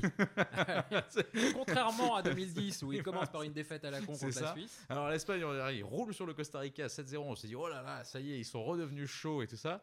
Après, un match nul contre l'Allemagne, tu dis, bon, c'est peut-être pas aussi dingue que ça. Oui. Après, t'as- t'as la défaite contre le Japon, tu dis, finalement, c'est peut-être pas terrible euh, l'Espagne. Et après, il y a cette élimination quand même surprise. Alors certes au tir au but, mais enfin élimination quand même, Ouais. contre les surprenants euh, marocains. Qu'est-ce qu'on peut dire de cette équipe à part que euh, Guardiola, euh, Enrique aurait peut-être dû aller moins souvent sur euh, Twitch? Sur Twitch. Effectivement, il s'agirait de bosser un peu les ça. compos. C'est un ancien sélectionneur moderne, euh, Luis Enrique. Oui, voilà. ouais, pas le temps de tricoter. Qu'est-ce qu'on peut dire Euh, Bah, qu'ils ont commencé, euh, ils ont commencé hyper fort, qu'ils se sont vus déjà champions du monde, et que au fur et à Oui. mesure des résultats qui se délitent un peu, bah, ils se sont eux-mêmes un petit peu délités et ils n'ont pas réussi. Et comme d'habitude quand même avec cette sélection espagnole, il y a un moment les buts, bah faut les mettre. Il faut Oui. pas les mettre que au premier but, que au premier match, Oui, pardon. Non, mais c'est vrai qu'à à la grande époque de l'Espagne, même quand Villa était blessé et que Torres ne, ne- était, était- était naze, ça suffisait parce que les milieux de terrain Était et tellement les forts, ailiers ouais, étaient tellement forts. Mais là, là, ça, là, ça, là, ça passe plus parce que les joueurs sont, sont moins forts qu'avant. Pourtant, ils on sont, forts, ils sont forts quand même. hein. Ça Non, mais bien sûr C'est qu'ils quand même- sont- ça ils sont une- forts, ça mais- reste une mais- équipe intéressante. Mais Intéressante, mais il n'y a pas, y a pas de. non, il n'y a pas Iniesta en Javi fait, dedans, c'est oui. sûr. Mais bon, mais ça, Il y a pareil. beaucoup de joueurs qui sont remplaçants dans leur club. Dani, enfin, Dani Olmo, peut-être qu'il est titulaire à Leipzig, je sais pas, mais Dani Olmo, euh, Sarabia. euh, oui. Carlos Soler, putain, qu'est-ce qu'il est nul Depuis qu'il est PSG. Non, mais- Mauvais, Non, mauvais, mauvais, mauvais. Euh, Non, il y a deux joueurs formidables qui sont Gavi et Pedri. Oui. Mais ils sont très, très, très, très jeunes. Euh, mais qu'on a, qu'on- qu'on a envie de revoir à, à l'Euro et aux prochaines Coupes du Monde. Mais euh, je sais pas, en fait. Les, les- Et il va falloir trouver des mecs de devant, voilà. il Ben, va falloir trouver des oui. Ouais, avant-centres. il va falloir trouver des avancantes, effectivement. Et, euh, et puis, il va falloir remplacer, effectivement, des mecs comme Busquets, comme, euh, comme Alba. Enfin, voilà, il va falloir Mm. commencer aussi à trouver euh, des, des gens un peu pour faire prendre le relais. Et c'est vrai que malgré tout. aussi- aussi, il va falloir. Oui, et je pense qu'en je pense qu'en défense, malgré tout, même si les mecs sont pas forcément mauvais, euh, quand tu vois, enfin, euh, il y avait avant il y avait Puyol, il y avait Piqué, il y avait Ramos, qui Et était maintenant, il y a quoi? euh, Il y a Emeric Laporte? bah, il y a Aymeric Bah, Laporte. non mais, je veux dire, bah, non, mais ne serait-ce qu'en termes de, je veux dire, de, de charisme, de, Ah de oui. tu vois, de, de, solidité même mentale en il fait. parle Je trouve peut-être même pas la langue, Emeric Laporte. non, déjà, tu sentais quand même, il y avait quand même une forme de, de- il y avait des patrons en fait. Et là, c'est vrai que tu sens qu'en fait, ce qui manque aussi dans cette équipe, il y a- il est resté Busquets qui était un peu le, le- le dernier. Enfin bon, c'est quand même, il se plante quand même sur son péno en plus euh, Ouais. contre le Maroc. Et puis bah là, Busquets, sa force, euh, ça, voilà, ça vieillit un peu quand même aussi Ouais. maintenant Busquets. il y a- donc, euh, une, une génération d'après aussi, même si Busquets a un peu le même âge, mais il est parce qu'il a commencé Oui. très jeune. C'est la- j'ai cité Aspilicueta, mais Aspilicueta, Coquet, Ouais. Morata, qui d'autres, ce, type de joueurs qui sont arrivés juste après la grande époque de l'Espagne, Carvajal, Aussi, et qui ouais. finalement n'auront rien, rien, rien fait avec ces équipes nationales, Non, euh, qui vrai. sont là depuis, depuis presque 10 ans, en fait, c'est vrai. tous ces mecs-là. C'est vrai, c'est vrai. Mm. Donc voilà. Donc malheureusement pour l'Espagne. L'autre déception, bah, la Belgique. La Belgique, on en a déjà un petit peu parlé. Alors en plus, la Belgique avec la qui a- Belgique, c'était quand même un peu rigolo. qui a vécu un peu son, son Aïsna hein, avec cette, euh, cette Coupe du Monde parce Oui. qu'on sent qu'effectivement en coulisses. Ah, les histoires, très, moi, très, les histoires très de compliqué. Courtois et de De Bruyne avec leurs ex-gonzesses, Oui, etc. oui, et puis avec, euh, Enfin, me les Pays-Bas, en fait, aussi. Quand les, quand Oui. les Pays-Bas Oui, les- implosaient à la grande époque, c'était un peu ça. T'as raison. Mm. Et c'est vrai que, voilà, alors, effectivement, ils arrivent avec un Lukaku qui est sur un pied, avec un Hazard qui est quand même, de toute façon, depuis quelques années, peu cramado. complètement cramé. Oui. Avec De Bruyne qui est chaud patate, mais qui finalement est un peu seul hein, euh, dans cette équipe au final euh, cette Ah oui. Il y année. a, il y a Courtois. euh, qui Oui, et puis, et Courtois puis il y a Charles de Ketteler. Mais Charles de Ketteler, enfin, J'adore voilà. ce nom, pardon. Non, c'est vrai. et euh, voilà, et donc alors ça démarre un peu chanceusement par une victoire contre le Canada, mais qui est quand même une victoire un peu où déjà tu te dis hmm, ça passe, mais enfin, c'est pas, c'est pas Pas brillant, brillant. glorieux. Avec euh, l'in- l'inénarrable Michi Batshuayi, Hmm. qui est vraiment, je pense, le, Mm. le joueur le qui a, qui a des stats incroyables. Ah ouais, hein, c'est le avec, pompier- avec- le pompier de service, de il Belgique incroyable. en réalité, parce qu'il a, il marque quasiment un but euh, tous les deux matchs, quoi. Mais, euh, mais voilà, qui était un peu le remplaçant de Lukaku dans, cette, dans ce Ouais, début de, de, de compète. Et puis derrière, bah, défaite contre, contre le Maroc, défaite assez surprenante. Et puis Mais un vieux match nul. contre Hyper les- mérité leur défaite. contre Oui, bien sûr, ouais. euh, complètement mérité. Ah oui, oui. Et derrière, un match nul contre le- le- le- la Croatie qui fait que voilà. Où il rate des trucs incroyables. Lukaku, il a des occasions. Ah oui, Oui. bah oui, les occasions de Lukaku. Ah oui. Et s'il les met, il se qualifie. Hein. Ouais, Ouais, ouais, ouais. bien sûr. Tout ça grâce à leur victoire non méritée contre le Canada. Et vous vous souvenez, De Bruyne avait été élu homme du match. Il est génial, De Bruyne. Contre le Canada. Et donc, euh, à chaque fois que tu es homme du match, il y a une petite Oui, t'as une interview petite après. interview, il avait dit bah, Je sais pas pourquoi on m'a donné ce prix. Euh, je trouve qu'on n'a pas été bon. Je pense qu'on me l'a donné euh, à cause de mon nom. Bon, bravo au Canada.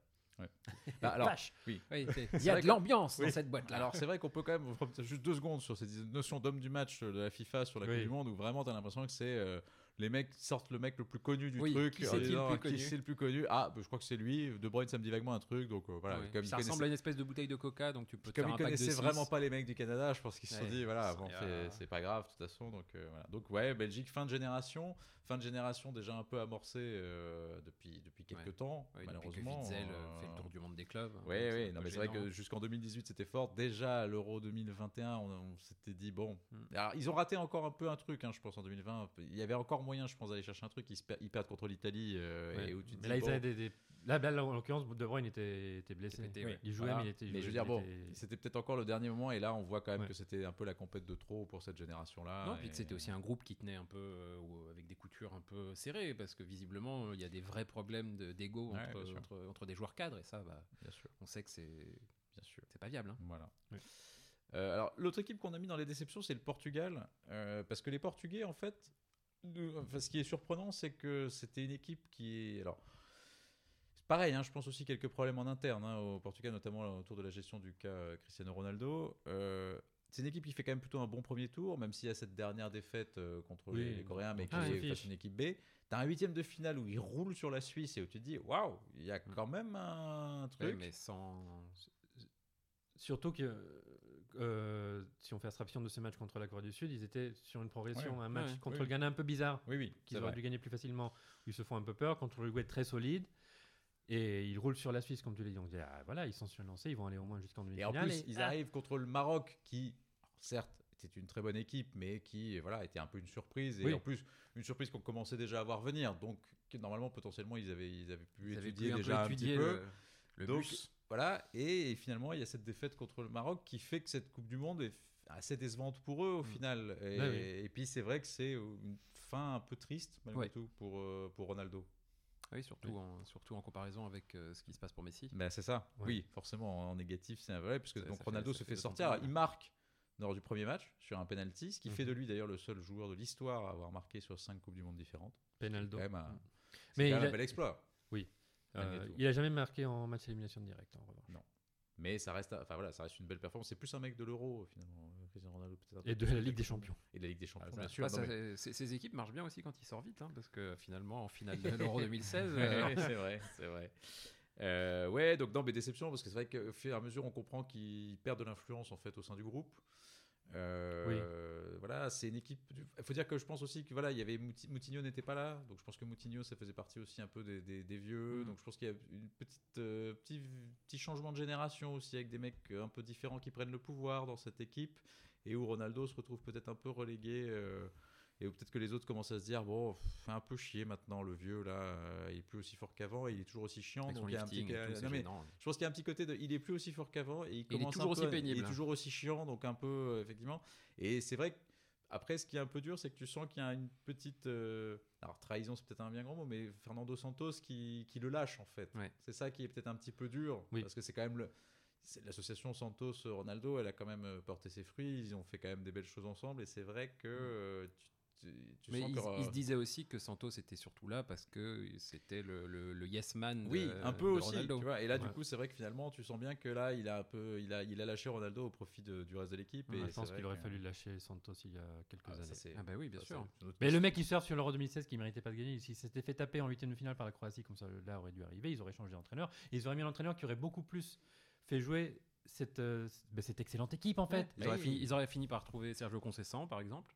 Oui, c'est Non, mais- peu conséquent. Non, mais c'est vrai qu'avec euh, Bernardo Silva, avec euh, il y a plein de Non, joueurs hyper sympas. joueurs, regarde l'équipe. Joao là, Félix, euh, euh, Cancelo, Gue- Guerrero, Nuno Mendes qui s'est blessé, Neves, Bruno Fernandes, tu l'as cité, Bernardo Silva, Joao Félix, Ronaldo et son remplaçant qui met un triplé contre Le fameux Gonzalo la- Ramos. Gonzalo Ramos. Ouais, contre la Suisse. Belle euh, non-vignette Panini. euh, Ah bah non, mais là c'était impossible à trouver. Oui. Oui, bah, Effectivement, dans, dans le Panini, il y a deux trois, deux, trois, il y a, il y a trucs qui Moutinho, foirent. Il y a il y a- Moutinho, il y a Fonte. il y a Fonte qui était qui était pas, et on n'a pas oui euh, ce, ce fameux triplé. euh. de Gonzalo Et donc. Pépé, Pépé, tu es toujours là quand même, et hein, c'est Pépé. 39 ans. Ah ouais, incroyable. Eh Euh, oui, donc on va pas faire le jeu de, de- de classer les effectifs, mais Portugal dans, le- dans le top Ah bah ça fait 4, partie. dans le top 3-4, 3 ouais, des meilleurs facile. Ah effectifs bah, tranquillement. complètement. De- devant la France au bout d'un moment, vu la Ah bah, oui, les effectifs. je- oui, sur cette Coupe du Monde là, Oui, avec tous les remplaçants de la Ah France, oui. oui, bien sûr, clairement. Euh, Et- Effectif beaucoup plus complet du Portugal, Ouais. oui, Oui. clairement, à tous les postes. s'est vu que notre effectif était un petit peu léger quand- contre la Tunisie, notamment. Non, non, mais tout à fait, oui, oui, oui, bien sûr. Euh, et puis bah, l'autre grosse déception, bah, les amis, bah, c'est pour la, pour la deuxième fois consécutive, hein, quand même, c'est euh, nos amis euh, allemands. Alors, qui, alors pareil, en vrai, bon, ça, ça peut, ça peut tourner dans l'autre sens aussi hein, pour les Allemands. C'est pas. Mais le, le problème, c'est cette défaite inaugurale contre le, contre le Japon, Ouais. qui les fout dedans en fait. euh, voilà. C'est après aussi, bah, un peu comme d'autres équipes, c'est à un moment, t'as pas d'attaquant et. Ah si, ils ont un mec là qui joue en D2. Oui, c'est ça, notre ami. le- Pas dans le Panini, autant vous le dire. Niklas Fulkrug. Bah, fameux. Fulkrug, Füllkrug. au moins il a un style très très allemand, de, de Ah oui. bon attaquant allemand Oui. des années 80. Des années 80, en fait. C'est ça qui est marrant. C'est une espèce de déménageur, euh, qui- mais qui a une certaine efficacité, il faut le dire. Euh, non, mais c'est vrai, donc défaite inaugurale contre le Japon, alors qu'en plus, il mène, euh, il mène à la mi-temps. euh, Enfin, voilà. Et donc, euh, le Japon qui gagne 2-1. Après, match nul contre l'Espagne, où tu te dis, bon. Ils sont pas, voilà, Ils sont pas complètement ils sont aux pas fraises. complètement aux fraises non plus. Non, non, mais Euh, ça, ça, voilà. on, peut, on peut insister un peu là-dessus. Effectivement, parce que l'Espagne, elle, sortait d'un 7-0 Oui. contre le Costa Rica. Moi, j'ai regardé un peu ce match en me disant, oulala, là là, ça, ça peut faire encore le, le 7-1 inversé euh, de- du Brésil. De Et, 2014, euh, ouais. Et en fait, euh, on s'aperçoit que non, pas du tout. Non, que voilà, ça, ça joue, que c'est à peu près au même niveau. Alors, on se dit déjà que cette Coupe du Monde va être bizarre, Mm. Parce que c'est quand même étonnant, et, euh, mais que l'Allemagne, du coup, ah, va finir par s'en sortir. Un dernier match à jouer contre le Costa Rica, un autre match qui peut bien se goupiller. Ouais. Puis ça- Mais ça vrai passe que, en oui, et huitième. puis c'est vrai que cette défaite de, de l'Espagne contre le Japon, en fait, c'est ça qui les C'est ça condamne. qui les met dans la C'est merde. ça que- voilà, donc Ouais. c'est vrai que- et ça, c'est vrai que c'était pas le truc le Alors, plus Est-ce que les. Espagnols ont un peu balancé Enfin, ils ont forcément. un- Non, je crois pas. Je crois pas. Non, non, sûr. Je suis pas sûr, mais bon. Après, dans un match où effectivement, euh, en l'espace d'un gros quart d'heure, euh, les quatre équipes étaient à toutes Ouais, les- tous les postes vrai. possibles du, du Je groupe. pense pas que l'Espagne ait balancé le truc pour éliminer l'Allemagne, mais je pense que l'Espagne savait que même avec Oui. cette défaite de 1 pour l'instant, ils sont qualifiés. Il fallait que l'Allemagne batte le Costa Rica euh, 9-2. ça aurait pu arriver. hein. Oui, oui, Non pas impossible. Ils se sont dit, ok, on essaye d'égaliser pour remporter la poule, mais après, bon, si Hmm. on perd le match et qu'on est qualifié, c'est pas grave, il y a- c'est juste le Maroc après. C'est ça. Mais, mais ouais, Allemagne. Et ben, là, ils organisent l'euro. Hein. Ouais, ouais, Il va falloir euh, se redresser un petit peu. Non, mais. Donc euh, oui, alors dans, les, dans, les, dans le Panini, il manque euh, notamment, euh, bah, il manque donc le fameux Fulkrug, Ouais. il manque euh, Mm. Youssouf Moukoko, et puis il manque aussi quand même Moussiala, Ouais. qui est quand même lui pour le coup une des vraies Ah, bonnes surprises oui, de oui. cette Coupe du Monde et qui, a, sent, qui a euh, joué à un niveau très au-dessus quand même de, de beaucoup de ses coéquipiers, qui a montré des choses magnifiques quand même, Jamal Moussiala. Oui. Et c'est aussi un motif d'espoir, Ouais. comme tu disais, pour 2024, en se disant que quand même dans cette équipe, C'est leur-. Bellingham. Non mais bah oui, Bah un peu en fait. C'est ouais. vrai, ils ont, c'est un peu le même profil, c'est vrai Mhm. les deux. Mais euh, mais Moussiala, je trouve que c'est un très très beau joueur, vraiment. Il a il a été, je trouve que c'est un truc. Enfin, je trouve que dans le dans la, dans le ce naufrage allemand, je trouve que c'est un des seuls où tu te dis ah lui il a quand même un il a quand même un petit truc, ce mec là. Tu t'es vraiment dit, ah, Vous vous Oui, souvenez, ah. du, vous vous souvenez du podcast qu'on a fait pour 94 où on disait que leur élimination en quart était un naufrage? Oui. Bah là oui c'est ça effectivement. Oui, mais à l'époque c'était ça le naufrage allemand, c'était Bah oui. t'étais éliminé en quart. Là, c'est deux éliminations de suite en, Eh oui. en, En phase poule. L'Italie ne se qualifie plus. C'est plus, plus le même monde. monde, plus le monde foot. a changé. Ah heureusement qu'il y aura 48 équipes en, Le monde a en- changé en 2026. Voilà, vrai. Sinon, ils vont plus se qualifier. Alors maintenant messieurs, on va passer aux bonnes surprises Ah. de cette, euh, de cette ah, mais il y en a, il y en a plein. Il y en a quelques-unes. Au premier rang desquelles bah, l'Australie, quand Eh même. ouais. Parce Oui. que l'Australie, dans ce groupe avec euh, la France, la Tunisie et le, et le Danemark, euh, on les voyait franchement pas euh, se qualifier. Surtout après leur premier match. Surtout après leur, leur premier match. Même si, bon, ils nous ont quand même un peu fait peur. Bon, ils ont ouvert le score, ils ont oui. ouvert le score. Et, Sur- voilà, sur- et, puis, et puis après, Sur on les a- rupture des ligaments croisés, donc euh, c'est Oui, un geste voilà. technique intéressant. Mais C'est ça. bon. Mais euh, non, non, mais en revanche, c'était voilà, c'était assez impressionnant. Euh, ils ont, bon, ils se prennent quand même finalement une petite, une petite euh, gifle aussi contre la France 4-1, et ils se ressaisissent derrière en battant successivement donc euh, la Tunisie puis le, puis le Danemark, et finissent quand même avec 6 points, donc ce qui est une belle performance. Et surtout, ils font un huitième de finale contre l'Argentine où ils sont pas ridicules en fait. Non. Ils sont pas ridicules du tout. Et surtout, et ils font ce truc qui va quand même être une constante de l'Argentine dans cette Coupe du Monde, même s'ils vont au bout, qui est que quand ils mènent et qu'ils se Ils prennent un but, de ils, se- jouer. ils- ils se mettent à bégayer complètement. Ah, Et alors que en soi, rien rien n'est. Enfin, il n'y a, pas du tout péril dans la demeure. Les mecs mènent 2-1 et ils se prennent ce but de l'Australie. Et d'un coup, ils se mettent à déjouer complètement avec l'Australie qui, euh, bah, qui finalement s'enhardit un peu et commence à se dire bah, en fait, il y a on, moyen. on peut peut-être essayer quand même. Et, et finalement, ça- la fin de match est hyper compliquée pour les. Argentins. Tout ça un but très chanceux. hein, le Oui, but en de, plus, de oui, oui, l'Australie. oui, il y a, sûr, il y a bien sûr. presque pas un match et après il y a 15 minutes. Ah, mais on, on 15 en a vu d'autres. hein, Il y a eu une occasion Monde, incroyable des, à matchs l'Argentine. Ouais. Pour l'Australie qui, qui a fait les envoyer en prolongation. Ouais, ouais. Mais c'est fou parce que. euh, Enfin, qui sont ces mecs? Connaît pas. Qui Non, est mais parce que. Aaron Mouille, qui es-tu Qui- On va bientôt faire le panini, le panini. Oui, Oui, le- le- la rétro panini de Cahill. Il 2006. y a Si on parlera Tim Cahill, je sais pas. Bresciano, QL. Vous Oui, connaissez Harry Bah oui, bien sûr. Et là, là, oui, on connaît bah, Mathieu Ryan parce qu'on l'a vu jouer euh, Oui. en Ligue des Champions. Tout à fait. Comment s'appelle leur grand gars, là, leur défenseur qui à la fin jouait avant-centre Il y a un mec immense, je sais plus comment il s'appelait, mais à la fin, du coup, ils l'ont foutu devant pour, euh, contre l'Argentine en disant vas-y, Ah, fous une tête, on sait jamais. C'était assez marrant ça, mais voilà, bah, non, non, mais je suis d'accord que c'est une équipe assez, euh, assez faible où on connaît vraiment très très peu de, de gars. Mais en tout cas, pareil, encore une fois, ils ont joué avec leur force et ils s'en sont, enfin, ils ont fait une Coupe du Monde tout à fait, euh, tout à fait honorable en tout cas. Et, en plus, en faisant un huitième de finale où ils ont tenu quand même la dragée haute à, l'Argentine, donc c'est plutôt, plutôt chouette. Euh, bah, l'autre bonne, surprise, on en a parlé, c'est le Japon. Le Japon qui sort quand même premier d'un groupe avec l'Allemagne et l'Espagne, donc euh, bah, c'est pas, pas dégueu quand même. Euh, avec, et en- alors ce qui est marrant, c'est qu'ils perdent le match qui est, sans- qui est normalement celui qui, était le plus facile pour eux, à savoir le Costa Rica, et qui gagne contre l'Allemagne et contre l'Espagne. Euh, et du coup, bah, c'est comme souvent le Japon, c'est-à-dire qu'à la fois on se dit c'est chouette, et en même temps c'est dommage parce que derrière tu as une défaite en huitième et pff, tu te dis que c'est un peu con parce qu'ils perdent de, de peu aussi et tu aurais, toujours envie qu'ils aillent un cran après et malheureusement ça, ça se passe pas. Alors, le Japon, c'est 4 fois huitième de finale. Ah oui. 4 éliminations huitième de finale. C'est En la- 2002, C'est chez le eux, nouveau contre- Mexique. C'est le la, nouveau c'est la Mexique. Suisse, ou, ouais, le Oui. Mexique ou la Suisse de l'Asie, voilà. Euh, sauf que le Mexique, il, se- il se prenait souvent le Brésil ou l'Argentine ou l'Allemagne en huitième. Là, le Japon, c'est Oui. en 2002 contre la Turquie, chez eux. Ouais. C'est en 2010 contre le Paraguay au tir au but. Ouais. C'est en 2018 contre une bonne équipe de Belgique, mais alors qu'ils menaient 2-0 Oui, et ils sont pas mal. remontés. Tout à fait. Et là encore au tir au but. Oui. C'est terrible. Et oui, oui, c'est dommage parce qu'il y a vraiment une espèce de petite, euh, de petite fatalité. Et là, c'est contre les Croates qui étaient quand même, enfin, qui étaient encore prenables, hein, je pense, euh, sur cette. euh, oui, et ça nous aurait fait un édition. quart de finale Brésil-Japon que le Japon n'aurait jamais gagné. et. Une demi-finale Brésil-Argentine. C'est ça. Voilà. What if What Euh, if, voilà, exactement. Mais donc, euh, ouais, mais les Japonais, donc voilà, un peu toujours cet entre-deux. euh, premier tour quand même assez impressionnant. Et puis, bah voilà, huitième de finale, euh, défaite au tir au but. Je revois le capitaine japonais euh, en interview, euh, vraiment euh, très très marqué par la, par la défaite. Et euh, en même temps en disant qu'il espérait que voilà, cette, euh, ce match ouvre la voie pour plein de petits japonais qui auraient envie de, de se mettre au foot et à Ah, continuer à, voilà, à reprendre. Le flambeau, mais voilà, donc un peu, à la fois bonne surprise, petite déception aussi. Et puis bah, dans le rang des bonnes surprises, on va quand même reparler de la Croatie, parce que la Croatie, euh, quatre ans plus tard, qui retourne en demi-finale, c'était pas évident non plus. Oui, effectivement. Et ils vivent encore un peu sur Modric. Et Oui. ça va être vraiment très dur quand il sera plus là. Mais il a dit qu'il était Mais il sera là, oui, bien vu, Eh. bien vu. Mais je pense qu'il est lui-même assez conscient que son pays, son pays est dans la merde. reviens, moi, Lucas, reviens. c'est ça. Non, non, mais c'est vrai. Alors, encore une fois, un peu dans le même style que la, que la précédente Coupe du Monde, donc avec des prolongations, des tirs au but, en Ouais, ouais. en voilà. euh, Avec pas le même gardien. Pas avec Oui, mais un très bon gardien, Un très bon Ivakovic. gardien, Ouais. c'est vrai. Ouais, c'est ça, ils ont un bon gardien. Ils ont quelques garces en défense centrale, ce qui aide. Et Guardiol qui sera un excellent gardien. Qui est bon. ouais, Gvardiol Quand je dis garce, un on des- surtout à Lovren. en fait. Oui, Ouais. oui. Mais, mais Gvardiol, lui, c'est le. Garce nazi en plus, Lovren. Mais Oui. bon, enfin, ça c'est autre chose encore. Mais Et, et, Il y avait quand même des sacrés totos à cette Coupe du Monde. et comme en 2018, et comme depuis 2012 en fait, un des meilleurs milieux de terrain Du monde. de- de- de- du de monde.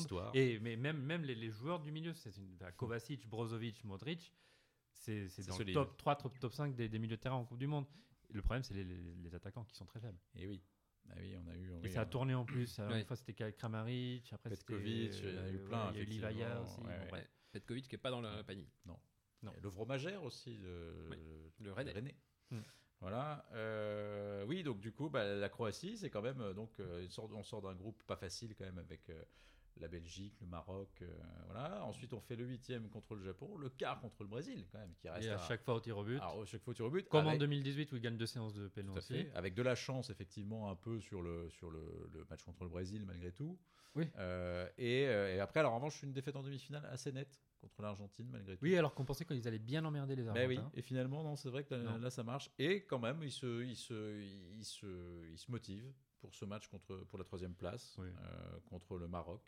Et où ils finissent troisième quand même de cette Coupe du Monde après avoir fini deuxième euh, il y a quatre ans. Donc euh, voilà, et c'est vrai, avec une équipe qui à la fois bon, a, a intégré quelques nouveaux joueurs, mais dont la base est quand même sensiblement la même de, que, que 4 ans auparavant, et avec des mecs qui ont quand même 4 ans de plus, notamment, et, et notamment des gens qui n'étaient pas, déjà pas très jeunes il y a, il y a 4 ans. Donc euh, bel exploit quand même.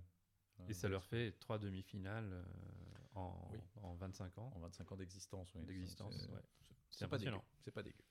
Voilà. Et puis bah voilà, on va passer évidemment à la surprise, la plus grande des surprises de, de cette Coupe du Monde. C'est L'équipe de France.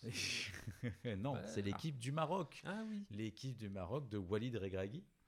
euh, qui est quand même la, la grave surprise. Donc première équipe de l'histoire euh, africaine de l'histoire à aller en demi-finale de Coupe du Monde. Eh oui, ils l'ont fait. Mais ils l'ont fait, ils l'ont fait en plus en ayant euh, sorti la Belgique en poule, l'Espagne en huitième de finale au tir au but, mais l'Espagne quand même, et le Portugal. Donc c'est pas le parcours euh, Oui. folklorique où ah, Oui, tu oui, le Japon euh, et, le- et la Corée du Sud. Non, non, non.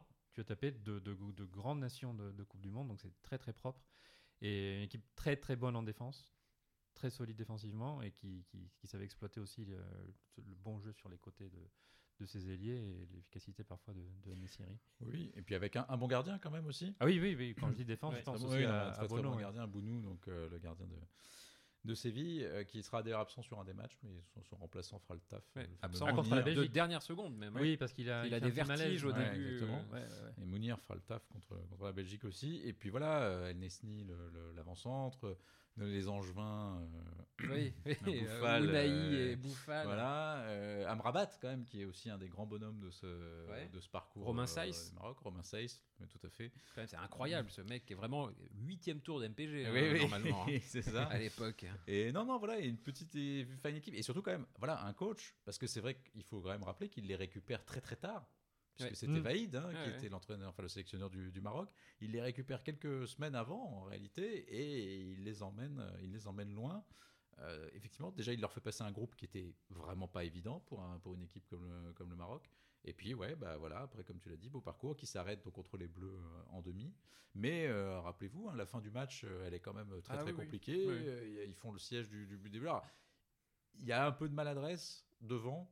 Euh, c'est vrai que c'est pas non plus une équipe qui marque Et euh, tout le ils, temps, mais ils arrivent extrêmement fatigués en fin de compte. ils arrivent sans doute Oui, un peu crevés aussi contre la France, bien sûr. Euh, voilà, et on est. C'est vrai que moi j'étais presque un peu triste qu'ils finissent pas troisième parce que je trouve que ça aurait été le petit. euh, Un petit même si bonus. en vrai, on s'en fout un peu de la troisième place, je suis d'accord, mais du Ouais, coup, je crois que c'est bien quand même d'être sur un podium. voilà, ça aurait récompensé, je trouve, Ouais. un petit parcours. euh, voilà, bon, après, c'est pas, c'est pas très grave. On n'oubliera pas pour autant qu'ils qu'ils étaient demi-finalistes. Mais en tout cas, ouais, non, une belle équipe euh, qui, nous a, qui, enfin, qui nous a fait plaisir. Je. Ah oui, Enfin, vraiment. qui était vraiment sympa. Bah, c'est la, euh, c'est la, en fait de toutes les surprises encore. Oui, c'est vraiment voilà, c'est le petit poussé qui va loin, surprise, c'est ouais, la vraie surprise. c'est le- Exactement. Et euh, effectivement, s'ils arrivent à garder cette force collective euh, et à, à garder une bonne ambiance dans ce, dans ce groupe, ils peuvent, ils Non, peuvent à euh, continuer à faire des belles choses. hein. Voilà. Et vous vous rendez compte qu'on a eu une Coupe du Monde bah, moins folle que celle de 2002 par exemple, et peut-être Mm. même que 2010, mais on a eu une Coupe du Monde où le Maroc a battu la Belgique, le Portugal, l'Espagne au tir au but, où l'Arabie Saoudite a battu l'Argentine, où la Tunisie a battu la France, où le Cameroun a battu le Brésil. Ah, Une petite inversion des valeurs. Une petite inversion des valeurs. Coupe du Monde. Coupe du monde carnavalesque. Tout à fait. Mm. Voilà. Alors après, on va passer rapidement sur quelques équipes. On, va, on a un dernier chapitre qui s'appelle Ils ont tenu leur rang. Voilà. Ah. Qui est, alors où effectivement Ouais. parfois, bah, ils ont tenu, ils sont en huitième de finale, donc ils ont tenu leur rang d'une certaine façon. Donc euh, On n'attendait envie- pas grand chose, voilà. vous On a envie de parler des bah, les États-Unis. Alors les États-Unis, on va parler très vite des États-Unis. Ils, ils vont en huitième de finale. Ils perdent contre euh, les Pays-Bas. Ouais. Euh, ils sont sortis d'un groupe, voilà, qui était à leur portée, mais ce- c'était bien qu'ils Ouais, en ouais. sortent. Et surtout, il y a une petite promesse en fait sur cette équipe des, des États-Unis, qui oui. a quand même Ah quelques oui. joueurs assez sympas, qui est une équipe très jeune, C'est ça. euh, où potentiellement, donc dans 4 ans, ils sont en- ouais, 4 ans, ils seront qualifiés puisque c'est chez eux, et où tu te dis qu'avec 4 ans de plus et en affinant un peu le truc, en ajoutant quelques joueurs En jouant chez eux. en jouant chez eux. Bah, en tout cas, ça, ça donne envie, en tout cas, de les voir. Il leur manque encore aussi à eux, euh, comme beaucoup d'équipes, sans doute un avant-centre un peu, euh, un peu performant. Ouais, un gardien aussi. Oui. Voilà. Le fameux grand gardien pour aller loin y a- Il y a. Pulisic, mais c'est vrai que Pulisic n'est pas tout à fait avant-centre. Enfin, en Non. tout cas, il joue pas avant-centre dans l'équipe. Et puis il commence à être un peu vieux dans cette équipe, c'est hyper C'est bizarre. que oui, Ouais. c'est c'est c'est Josh Sargent qui jouait avant Ouais. Voilà. Et, euh, et donc voilà, il leur manque peut-être encore ça. Mais en tout cas, je trouve que c'est l'équipe qui a, même contre les Pays-Bas, je trouve que c'est une équipe qui produisait quand même un jeu qui n'était pas désagréable, avec un milieu de terrain qui est, qui est pas inintéressant. Enfin Ouais. voilà. En premier mi-temps, ils sont bons contre les Pays-Bas. Les Pays-Bas mènent contre euh, le cours du jeu. Euh, tout à fait. Donc euh, voilà, donc en tout cas, bon, rapidement, Alors, mais euh, donc petit huit- souci quand même avec euh, Giovanni Reina et Ah, le coach. oui. hein. Alors c'est vrai que oui, t'as raison. a- le- post-Coupe du Monde a été Oh un là peu là. dur. Oui, oui, c'est vrai, tout à fait, avec Giovanni Giovanni Reina qui se fait un peu euh, placardisé pendant la Coupe du Monde sous- pour, pour mauvais comportement, avec euh, Greg Berhalter, le, le sélectionneur, qui était pote avec le père Reina, mais en fait, il y a les histoires avec les femmes, la femme de Ouais, Reina ouais, qui a balancé sur. Il euh, était pas de car coéquipier parce que Claudio Ouais. Reina était un des grands joueurs de l'équipe Exactement, et en fait, la dans les années 2000. femme de, de Reina a dit que Berhalter frappait sa femme, qui était une de ses amies. Enfin bon, bref. Après, c'est parti Mm. en feu de l'amour, un peu, Ouais, ouais. un peu, un peu cracra sur la fin. Donc, euh, bon. Mais c'est euh, oui, compliqué. petit point de vigilance. Oui, tout à fait. Il va falloir régler peu- ça dans les quatre prochaines années. hein. C'est un peu dommage. Euh, alors, autre équipe qui a tenu son rang, bah, le Sénégal. Le Sénégal qui va quand même en huitième de finale. Et Ouais. c'est vrai qu'on se dit, bah, c'est d'autant plus dommage que, que Sadio Mané n'ait pas participé à cette Coupe du Monde, parce que c'est vrai que Sadio Mané, en- enfin, ils étaient déjà pas trop, pas trop ridicules comme ça. Et c'est vrai qu'avec Sadio Mané en plus, tu te dis qu'il y avait peut-être moyen de faire en tout cas un peu mieux contre Ah, mais l'Angleterre. l'équipe, l'équipe, euh, l'effectif, franchement, a de la gueule. qui fait pas mal. Oui. hein. Et euh, ils ont tenu leur rang, mais ils auraient même pu faire mieux. Ouais. Franchement. Après, c'est vrai qu'ils sont contre l'Angleterre en huitième, donc et l'Angleterre qui était quand même, on va y venir, Ouais, une- en vrai une des grosses équipes énervé, de, ce, ouais. de ce tournoi. Euh, mais c'est vrai que tu te dis qu'avec un premier tour avec Sadio Mané, il y avait peut-être moyen même de finir de premier. finir du groupe. premier du groupe, en fait. Dans ce, Et dans ce groupe assez ouvert. euh, de le match contre de de- les dégager Pays-Bas, un peu quelque chose. Ils sont bons lors du premier Ouais. match contre les Pays-Bas. Ouais. Ils perdent 2-0, mais ça aurait pu. ça aurait pu Exactement. l'inverse, Donc, euh, Sadio Mané. Donc voilà, c'est vrai que bah, c'est déjà. Moi, je trouve qu'ils ont les ingrédients pour une équipe qui peut aller loin. C'est une- Oui, oui, bah, bah, parce que elle est solide à peu près à tous les postes hein, cette équipe. Donc, Notamment euh, là, derrière, les gardiens. Ouais. C'est, je trouve que c'est une équipe assez équilibrée. C'est l'équipe africaine sans doute la plus équilibrée de, de toutes actuellement. Donc, euh, Mhm. non, non, il y a, y y un truc à faire. Est-ce qu'ils vont pouvoir rester comme ça encore euh, sur quelques années? Je sais pas. Parce Mhm. qu'effectivement, des gens comme euh, Koulibaly arrivent peut-être aussi un peu. euh, je sais pas si dans Ouais, mais il y a 4 ans. Je sais pas si dans aussi des 4 tout ans. Oui, non, bien sûr. Il y a Diata euh, qui joue à. Monaco. Je dire, je sais pas si un mec comme Koulibaly dans 4 ans sera encore là ou voilà, mais en tout cas, c'est vrai qu'il y, a- il y a encore du potentiel. Bon, il y a aussi et- Abdou Diallo, euh, Manu. il y a Abdou Diallo, il y a, Bah, il y a Bamba Non, Dieng, en plus, je l'aime mais, bien. Et un- un- on, voit, on voit que c'est un mec sympa, Abdou Diallo. Mm.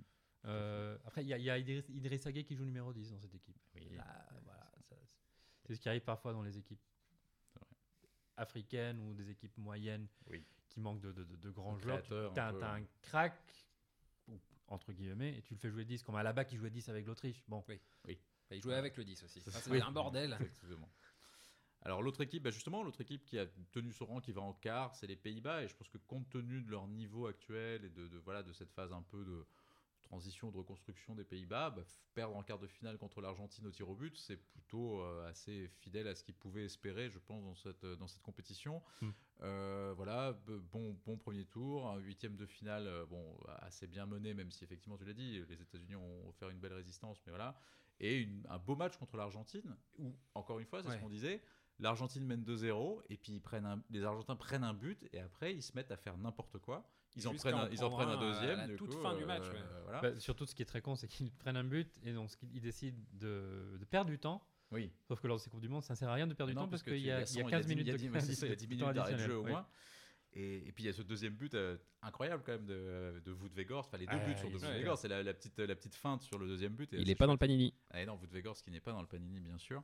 Euh, Il y a Cody Gakpo qui est quand même aussi un peu la révélation de Ouais. ce, de- des De- Pays-Bas. ouais, euh, sur depuis de cette, ce euh, mondial en général, mondial en général. Beau, beau joueur. Et en revanche, ce qui est marrant aussi, c'est le gardien. Quand Ah même, oui. qui est la petite, Ah, la petite pas dans le feinte, Panini non la plus. petite feinte de notre ami, euh, de notre ami Van Gaal. Bah, Pas mon ami. hein. Non, Non. c'est vrai. Plutôt, plutôt l'ami de personne, Ouais, effectivement, Louis Van Gaal. Mais qui est donc Andreas, Andreas, Andres, Nopert, Nopert, Andris, Andris. Andris, pardon, Nopert, qui est donc le gardien qui sort du chapeau, puisque effectivement, dans- sur le, sur le, donc il y a Silesen qui finalement ne Il même, même pas, pas, à la ouais. Du Monde, Ouais, il est jeté Et, quand même à et le propre. Justin Bigelow, Et Justin Bigelow qui lui est, dans, est le deuxième gardien du coup de, de qui, a eu des, qui a eu des Oscars, non euh, Il fait des bons films, il me semble. Et euh, voilà, donc c'est là la petite surprise du chef, c'est ce gardien qui est d'ailleurs plutôt bon Oui, oui. en Ouais. plus, oui. va être Oui, assez oui. fort dans Mais cette, ils ont quand euh, même des problèmes de gardien en vrai. Oui, Oui. mais je veux dire, celui-là c'est un peu le Jean-Luc Ettori, mais qui, Oui. qui, aurait, qui qui aurait aurait été aurait capable de faire des trucs. Voilà, c'est ça. Et donc non, non, ce match contre l'Argentine était plutôt chouette. euh, et c'est vrai que ce Wout Weghorst, qui depuis a signé à United, Oui. d'ailleurs, euh, depuis cette Coupe du Monde. euh, voilà, donc C'est Depay qui est un euh, peu décevant. Depay a été sans doute moins bon. Blessé, ouais, il est blessé, C'est vrai que c'est plutôt Gakpo qui a pris un, qui a un peu petit peu porté euh. le jeu, avec toujours des mecs comme Daley Blind, Dumfries, euh, voilà, enfin, Mm. tout- plein de joueurs qui Van sont Dijk. qui- Van ouais. aussi bien sûr qui sont qui sont Ah, plutôt Van pas mal. Dijk, euh, Van Dijk, euh, qui est plus, plus le Van Dijk. C'est plus le Van de Dijk de 2018, 2019. 19, ouais. Mais bon, en tout cas, voilà, et pareil, euh, les Pays-Bas, on a envie de voir aussi ce que ça peut, que ça peut donner. C'était déjà un peu mieux à l'Euro, c'est en- encore un peu mieux sur cette Coupe du Monde, et voilà, ça- en tout cas, ils sont eux aussi sur une phase qui a l'air un petit peu ascendante. Donc, Ouais. euh, Bah, reste à voir maintenant ce qui va se passer euh, avec le changement de sélectionneur, parce que Van Gaal avait dit quasiment dès le début que terminé. chouette. Oui. Et donc c'est Koeman qui revient reprendre Oui, ça c'est un peu le problème, peu c'est un peu le problème des Pays-Bas, c'est qu'effectivement tu as l'impression qu'ils ont plus personne quand même, Ouais. parce que c'est à chaque fois c'est Koeman et puis après Van Gaal et ça revient un peu en boucle. Mais ils adorent faire ça. Il y a plein d'entraîneurs ouais, des Ber- Pays-Bas qui, qui ont repris l'équipe. plus. c'était ça. Euh, Advocat, c'est vrai, il y a plein de mecs comme ça qui sont revenus plein de fois. Hiddink aussi, je sais plus. Hiddink l'a fait plusieurs fois aussi, ouais, tout à fait. Donc tu as fois, l'impression qu'il y a quatre Van mecs qui tournent un peu. Oui, oui. Et il y avait Van Marwijk aussi, enfin, je sais plus comment on disait trop. Ah, oui, qui- Bert qui Van les a Marwijk, amenés ouais. en Coupe du Monde, enfin en Ouais. finale. En 2010, ouais. Ouais, tout à fait. Mais ouais, bon voilà, donc euh, les Pays-Bas à, voir pour la suite. Alors l'autre équipe qui, en vrai pour moi, je pense, c'est sans doute l'équipe avec l'effectif le plus dingue de cette compétition, c'est l'Angleterre. Oui, Parce que l'Angleterre, je pense que voilà, on a parlé d'effectifs solides euh, sur, sur quelques équipes.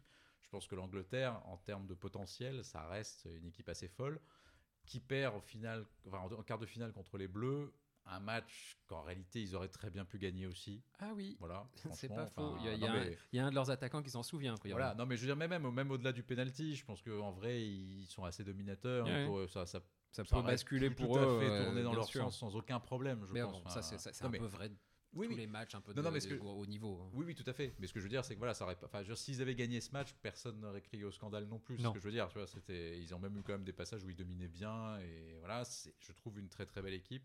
C'est donc le- nos amis anglais Avec un gardien à la con. avec un gardien à la con, mais qui est pas si mauvais. Hein, Non, quand il est même. pas mauvais, mais il Pour un gardien anglais, ça va. Pour un gardien anglais, franchement, il est pas mal. Je trouve qu'il se maintient plutôt bien, notre ami que, voilà, il arrive à garder le poste là pour Bah, l'instant. oui, oui, plutôt pas mal. Euh, voilà, et puis avec un potentiel offensif assez dingue. Alors, qui- dont on a parfois presque un peu l'impression qu'il est sous-exploité par son sélectionneur, en fait. Ouais, bah oui, Ah. ah, bah oui, parce que Southgate, au bout d'un moment, ça va se voir. Et malgré tout. Parce que c'est vrai que quand tu vois le potentiel offensif, donc évidemment Harry Kane euh, voilà, en avançante, mais tu as entre euh, Sa- euh, Saka, non, c'est ça? Oui, Saka, si, Saka, oui, oui, Saka, hein, Saka, Saka, Saka. Saka, Rashford, euh, Sterling, Foden, euh, Mount, euh, Grealish. Mount, Grealish, Bah, à la décharge, par Bellingham. contre. Alors c'est vrai qu'on peut pas tous les faire voilà. jouer ensemble. Ça. Nous sommes d'accord. faire tout une petite fait. liste à l'après-vert. Tout à fait. Non, mais je veux dire, en tout cas, c'est vrai que tu te dis qu'il y a, il y a- en tout cas, une possibilité de combinaison et de, de- de- qui est assez dingue sur cette équipe, avec un milieu de terrain qui est quand même aussi pas mal, une défense, alors peut-être sur laquelle on peut encore, il y a peut-être, peut-être encore, que- on peut peut-être Ah, améliorer que- trucs. de- tant qu'ils joueront avec Mais- Harry Maguire, ils auront des ennuis. hein. Oui, mais Parce enfin, qu'il fait des- de temps en temps des trucs cool, mais la majeure partie du temps. bah, après, moi, j'ai l'impression qu'en fait, en Angleterre, plot. bah, en Angleterre, les gens se pas mal de sa gueule. Moi, je trouve que finalement, sur cette Coupe du Monde, il est pas ridicule, euh, Harry Maguire. Ouais. Mais il a été Euh, meilleur en Il 2018. était sans doute. Ouais, oui. non, moi je trouve qu'il y a quand même des quelques moments où il est très bon qui, qui cachent la majeure partie du temps où il est assez flippant, où euh, Oui. il va trop porter le ballon, ou au contraire il va foutre un dégagement en touche et tu te dis mais qu'est-ce qu'il fout? Non, mais Enfin, je suis non, non, d'accord, moi, quoi, je- c'est- je- je- Comme je sais que j'aime pas Harry Maguire, je le regardais oui. bien non, les mais- matchs et il faisait quand même Non, mais ce que je veux dire, c'est qu'il y a une espèce de bashing sur lui qui m'a l'air aussi en ce moment peut-être un peu euh, énorme Oui. par Oui. rapport à son réel niveau qui est pas non plus euh, aussi scandaleux. Ouais, c'est voilà. l'histoire du foot, ça, on aime Voilà. bien faire ça aussi. On est d'accord. Non, et moi, je, une petite mention quand même pour Harry Kane, parce qu'Harry Kane qui a été un peu moins en- mis en avant sur cette Coupe du Monde, parce que voilà, dans la précédente, il avait marqué beaucoup de buts, alors, certes beaucoup de Beaucoup de pénalty, mais je veux dire, voilà. Et là, en fait, je trouve que dans cette Coupe du Monde, il a été moins, euh, il a moins marqué. Alors, certes, il y a ce penalty euh, raté contre les Bleus, mais je trouve que c'est quand même un joueur qu'on sous-estime un peu parce que je trouve que c'est un très beau joueur en fait. Et Oui. qui, je trouve que dos au but, arrive à faire des trucs assez incroyables, qui a une qualité de relance qui est quand même assez impressionnante pour un avant-centre. Mhm. Enfin, je trouve que c'est en fait un joueur hyper complet Oui. qu'on a un peu tendance à réduire justement à ses pénaux et ces trucs comme ça, alors que je trouve que c'est un mec qui participe quand même vraiment bien au jeu, qui justement en plus sur cette Coupe du Monde a accepté de se mettre peut-être un peu en retrait aussi par rapport à tous les petits jeunes qui, qui sont autour de lui.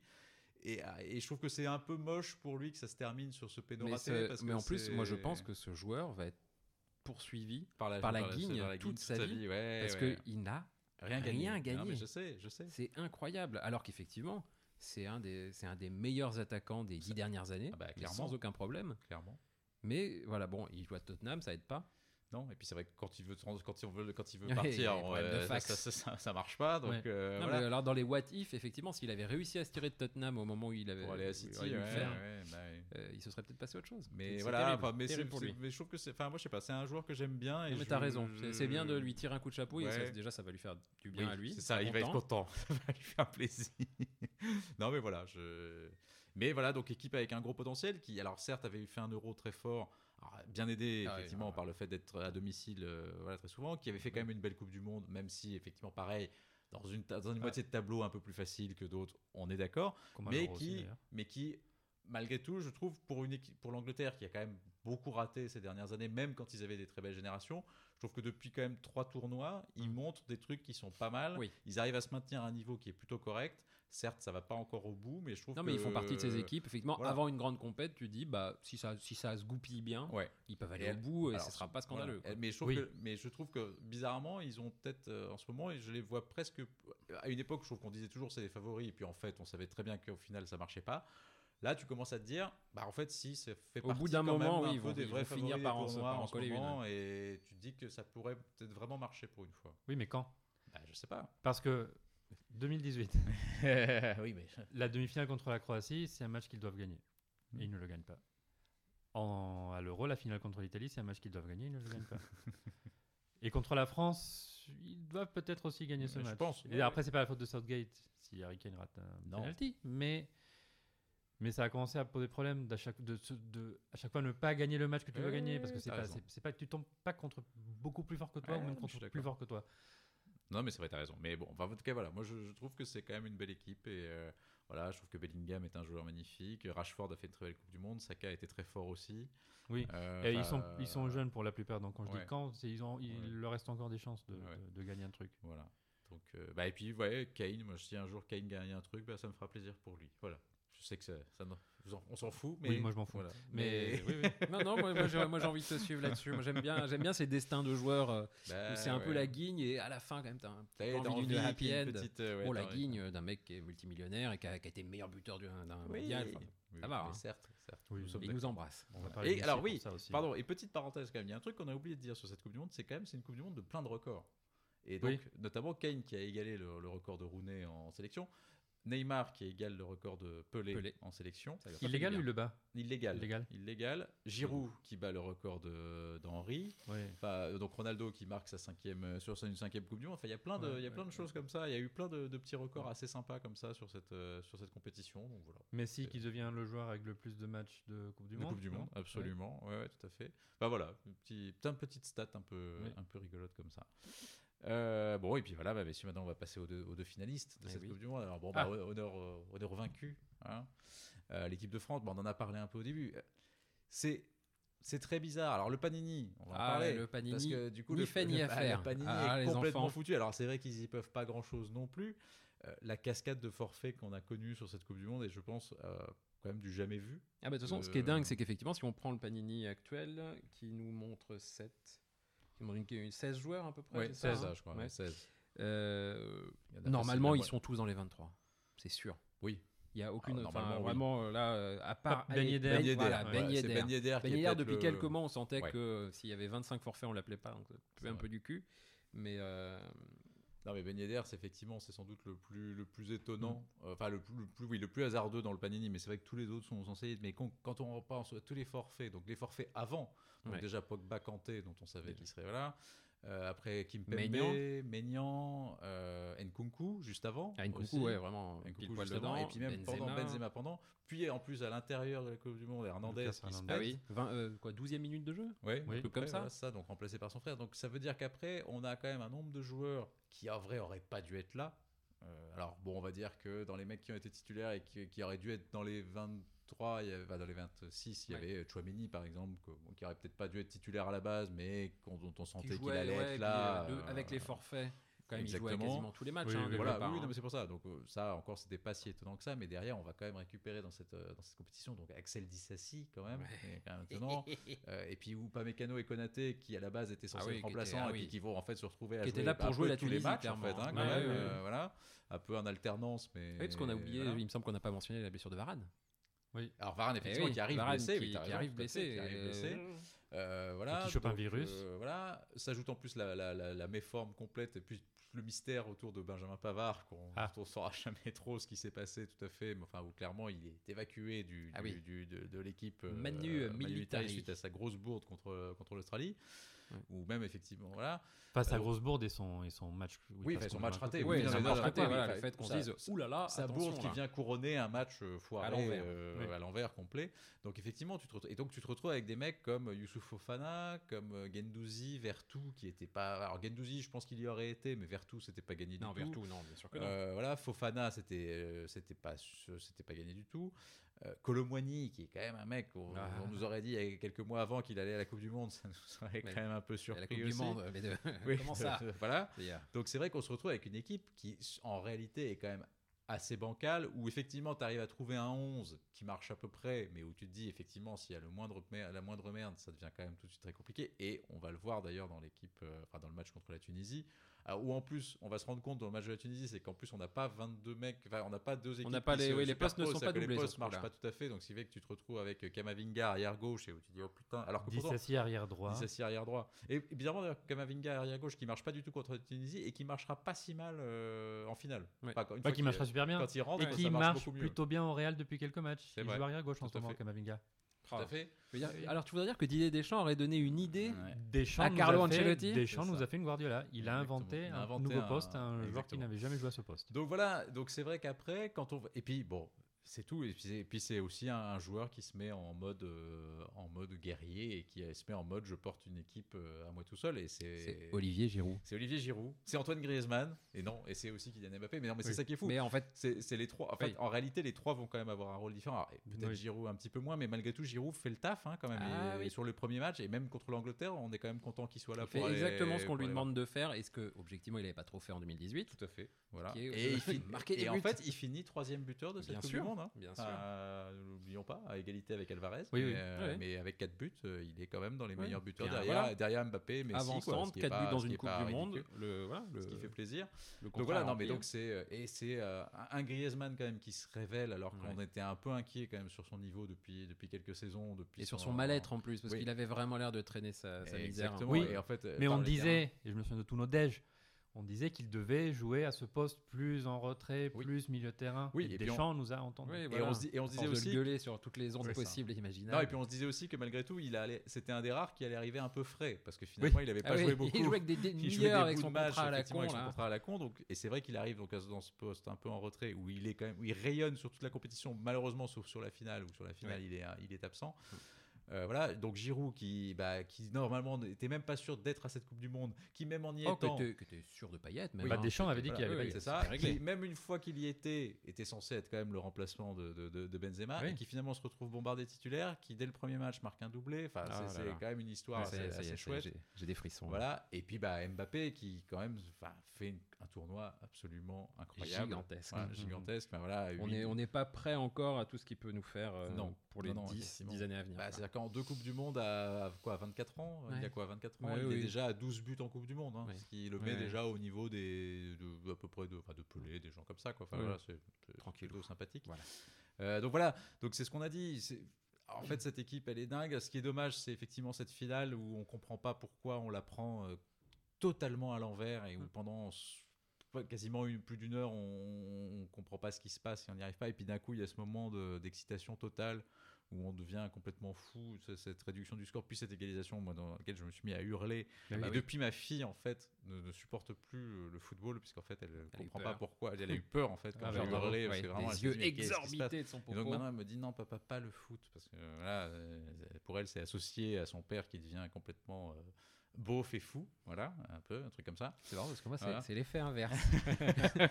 moi, ça va. Le- Voilà. Le petit est content. Ah, ouais, ça lui a fait peur vraiment complètement. Mais c'est vrai que la légalisation d'Mbappé, euh, c'était. euh, voilà, je suis Ouais. devenu complètement dingue. Enfin, la première égalisation, du coup, le 2-2. Oui, euh, Vraiment, que j'y croyais un- tellement. Un, enfin, but, ma foi, pas dégueu. Oui, en plus le but est vraiment chouette et en plus, enfin vraiment, moi j'ai, et, et encore une fois, l'Argentine qui quand même domine ce match pendant quasiment 70 minutes, ils prennent un but et après les mecs sont voilà. Et c'est là où moi j'ai un petit regret, c'est qu'en fait je me dis qu'en fait après le 2-2, il y a moyen d'aller taper le 3-2 et en fait il faut les tuer à ce moment-là. Mais Et à oui. partir du moment où tu les laisses revenir, après c'est eux qui reprennent la main. Et alors qu'en fait je pense qu'il y a vraiment un moment de flottement où sur la fin du temps réglementaire, tu- si tu pousses encore un peu, alors évidemment c'est dur parce que je pense que derrière, une fois qu'ils sont revenus à 2-2, re- repartir encore une fois, ça doit être, euh, ils ont déjà laissé pas mal d'énergie. Mais je pense qu'en fait il faut les taper à ce moment-là. Après, au moment- dans la prolongation, les Argentins reprennent le fil quand même. Et c'est quand même eux qui reprennent Et la, ma- pourrissent la- la le main sur le match. euh, Ils reprennent la main sur le truc. arrivent à- et ouais. voilà. Alors certes, on égalise sur le péno, mais en fait, Oui, c'est eux, qui sont quand même à la manœuvre. Ils sont à la manœuvre et tu sens que le, le moment est passé. Et puis, bah, voilà, évidemment, il y a cette occasion de Colomboigny face à Ah oui, Martinez. à qu'on revoit fin, encore par flash, revoit, euh, voilà, et tard le on soir. est- on est évidemment déçus.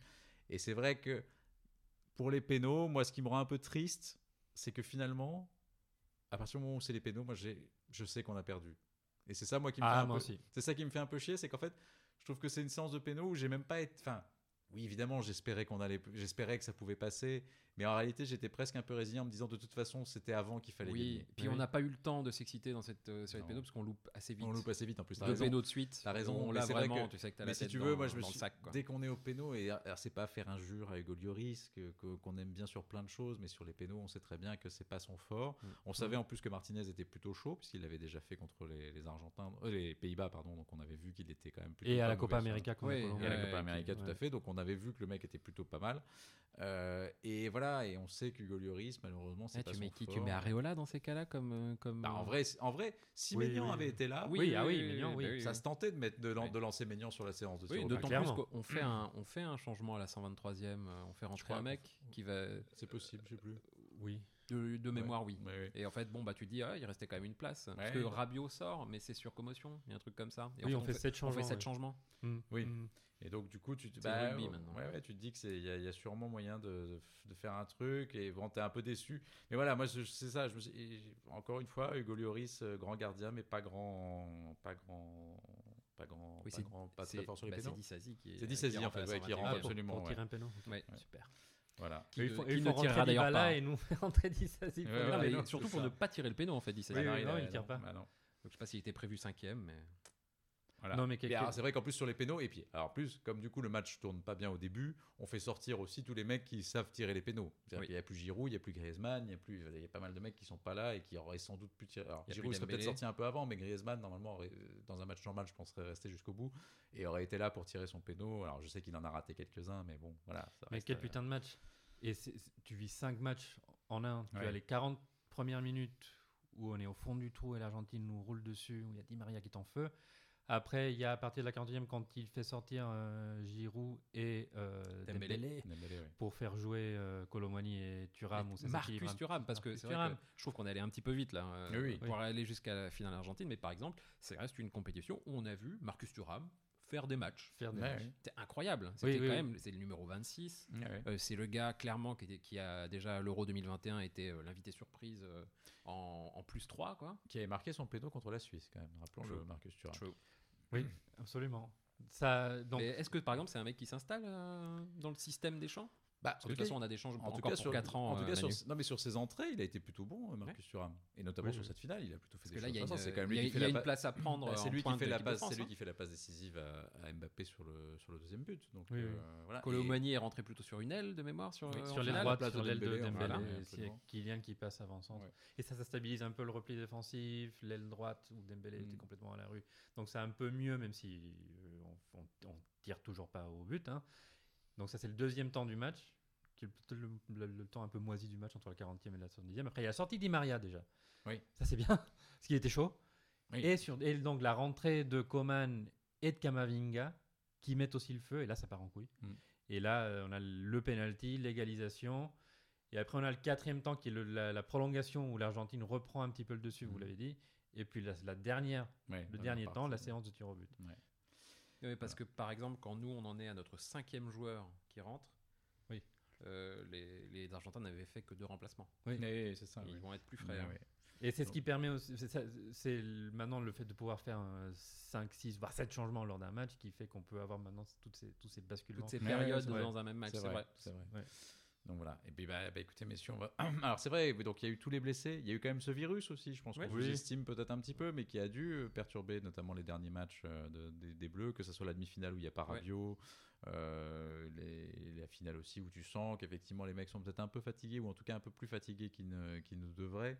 Euh, voilà, donc il aura fallu quand même beaucoup de choses pour venir à bout de cette équipe de France, finalement, qui sera revenue de, de- de- de partout, de tout et tout le temps. Et non, mais c'est vrai, Non, mais c'est- oui, voilà, bien. qui, qui aura fait vraiment, voilà, et on- bon, évidemment, comme tu l'as dit au début, Xavier, on peut géniaux. pas toujours gagner. Non. voilà, c'est vrai, c'est, on a déjà gagné, on était heureux il y a 4 ans, on est déjà heureux d'avoir fait ce match quand même, ce match qui restera un match pour l'histoire quand même. Ouais. Enfin, cette finale, elle est incroyable malgré tout. Euh, Mbappé qui marque un triplé quand même, ce qui n'était jamais arrivé depuis Geoffrey Hurst en, en 66. Il devient du coup le plus grand buteur de l'histoire de la finale de Coupe du Monde puisqu'il en a mis 4, puisqu'il Oui. en avait déjà mis un il y a 4 ans. Donc euh, voilà, 4 buts en finale, c'est quand même Oui, pas, pas dégueu non voilà. plus. Un mec qui sait Euh, répondre présent. Voilà. Et puis bah maintenant, messieurs, on va passer au vainqueur quand même, honneur au vainqueur avec cette équipe argentine. Alors, cette équipe Pas envie. argentine, non mais en fait, ce qui est un peu bizarre, c'est que bon, ils font une finale qui est quand même euh, assez forte. On peut pas leur, on peut pas leur enlever ça. Ils nous, nous dominent pendant un long moment. Ce qui est bizarre en fait, c'est que c'est pas non plus une équipe qui aura été l'équipe la plus dominatrice du tournoi. On l'a dit, il y a cette défaite inaugurale. Il y a beaucoup de moments où elle panique un peu quand même cette équipe, et en même temps, elle a une espèce de de force qui fait quand même que et puis elle a évidemment un grand joueur qui est Messi qui fait quand même la Coupe du monde euh, une Coupe du monde très très forte mais c'est pas et puis même quand tu vois les noms des joueurs c'est pas non plus euh, c'est pas des cracks l'Argentine a quand même déjà eu des équipes bien meilleures que celle-là enfin je veux dire Non. c'est- vraiment pas la plus belle équipe d'Argentine je veux dire l'équipe d'Argentine mais on va dire la même chose pour 86. oui mais je veux dire quand tu vois l'équipe du début des années 2000 enfin fin 90 début Ah 2000 oui. l'équipe est beaucoup plus belle que celle-là Bien sûr. Ouais. et celle-là, il y a quand même des mecs où, honnêtement, euh, tu vois, que ce soit euh, Molina, même Taliafico, qui même, pas- même qui est- Romero. hein, Romero, ouais. enfin, voilà, Oh. Couty Romero. Voilà. Et même Mac- McAllister, on savait pas qu'il existait avant la Coupe du Monde. Enfin, je veux Non. dire, c'est- Ah, le mec qui joue à Brighton. hein. Oui, oui. Ouais. Mais voilà. Donc après, évidemment, il y a, il y a Messi, il y a Mhm. Emiliano Martinez, qui est quand même un grand joueur. Qui est le- Enfin, Qui est un très bon gardien de penalty surtout. Ah, Oui, oui, ouais, mais qui est, ah, qui est quand même un bon Oui, gardien. C'est un des bons gardiens du qui tournoi quand même. visiblement, vu son exubérance, a un impact sur Porte un peu le truc. Oui, oui, voilà. Voilà. Après, honnêtement, moi, quand je vois que un mec comme euh, Leandro Paredes est champion du monde, ça me fait quand même un peu mal au cœur. hein, mais euh, Oui, oh, on, a, Oh, on a connu pire. On a nos Toto aussi. Hein. Oui, je sais. Non, non, mais c'est plus pour le côté vraiment le, le côté Le sale euh, mec. vice du sale Ouais. mec qui Ouais. vraiment rentre pour faire des. Ah, Je le mets derrière Materazzi malgré tout. Oui. Enfin, c'est un peu. Mm. Pour moi, c'est un peu dans le même. C'est un un, peu peu la même l'ambiance, catégorie hein. quand même. hein. C'est un peu le même sac et tout ça. Donc après voilà. Pardon, mais Materazzi au moins marque en finale. Oui. Eh ben, oui, oui, tout à fait. Oui, oui, oui. Euh, donc voilà, après il y a effectivement bon, des, des joueurs comme Otamendi qui sont là depuis longtemps, bon c'est une belle récompense pour Di lui. Maria, a- Di Maria, ça fait tellement plaisir. hein, Son retour, enfin, lui pour le coup, parle- parlons d'un phénix. Oui, c'est Ah oui, incroyable. Il, Oui, meurt, il meurt trois fois, il renaît quatre. Parce qu'il vrai qu'il se blesse dans cette, il se blesse dans cette Coupe du Monde. Il joue, je crois, il joue quand, le premier et le dernier match en fait, non? Ou enfin, ou je sais plus trop. Une Quand fois qu'il rentre, blesse, mais- il doit rentrer contre les Pays-Bas Peut-être peu vers la fin, Ouais, effectivement, mais en il tout doit cas, il est vraiment enfin, sur. euh, Voilà. Et alors, quand même, ce fun fact, quand même, qui est que Angel Di Maria a marqué en finale des Jeux Olympiques, de la Copa América, de la Coupe du Monde, et même de la finalissima.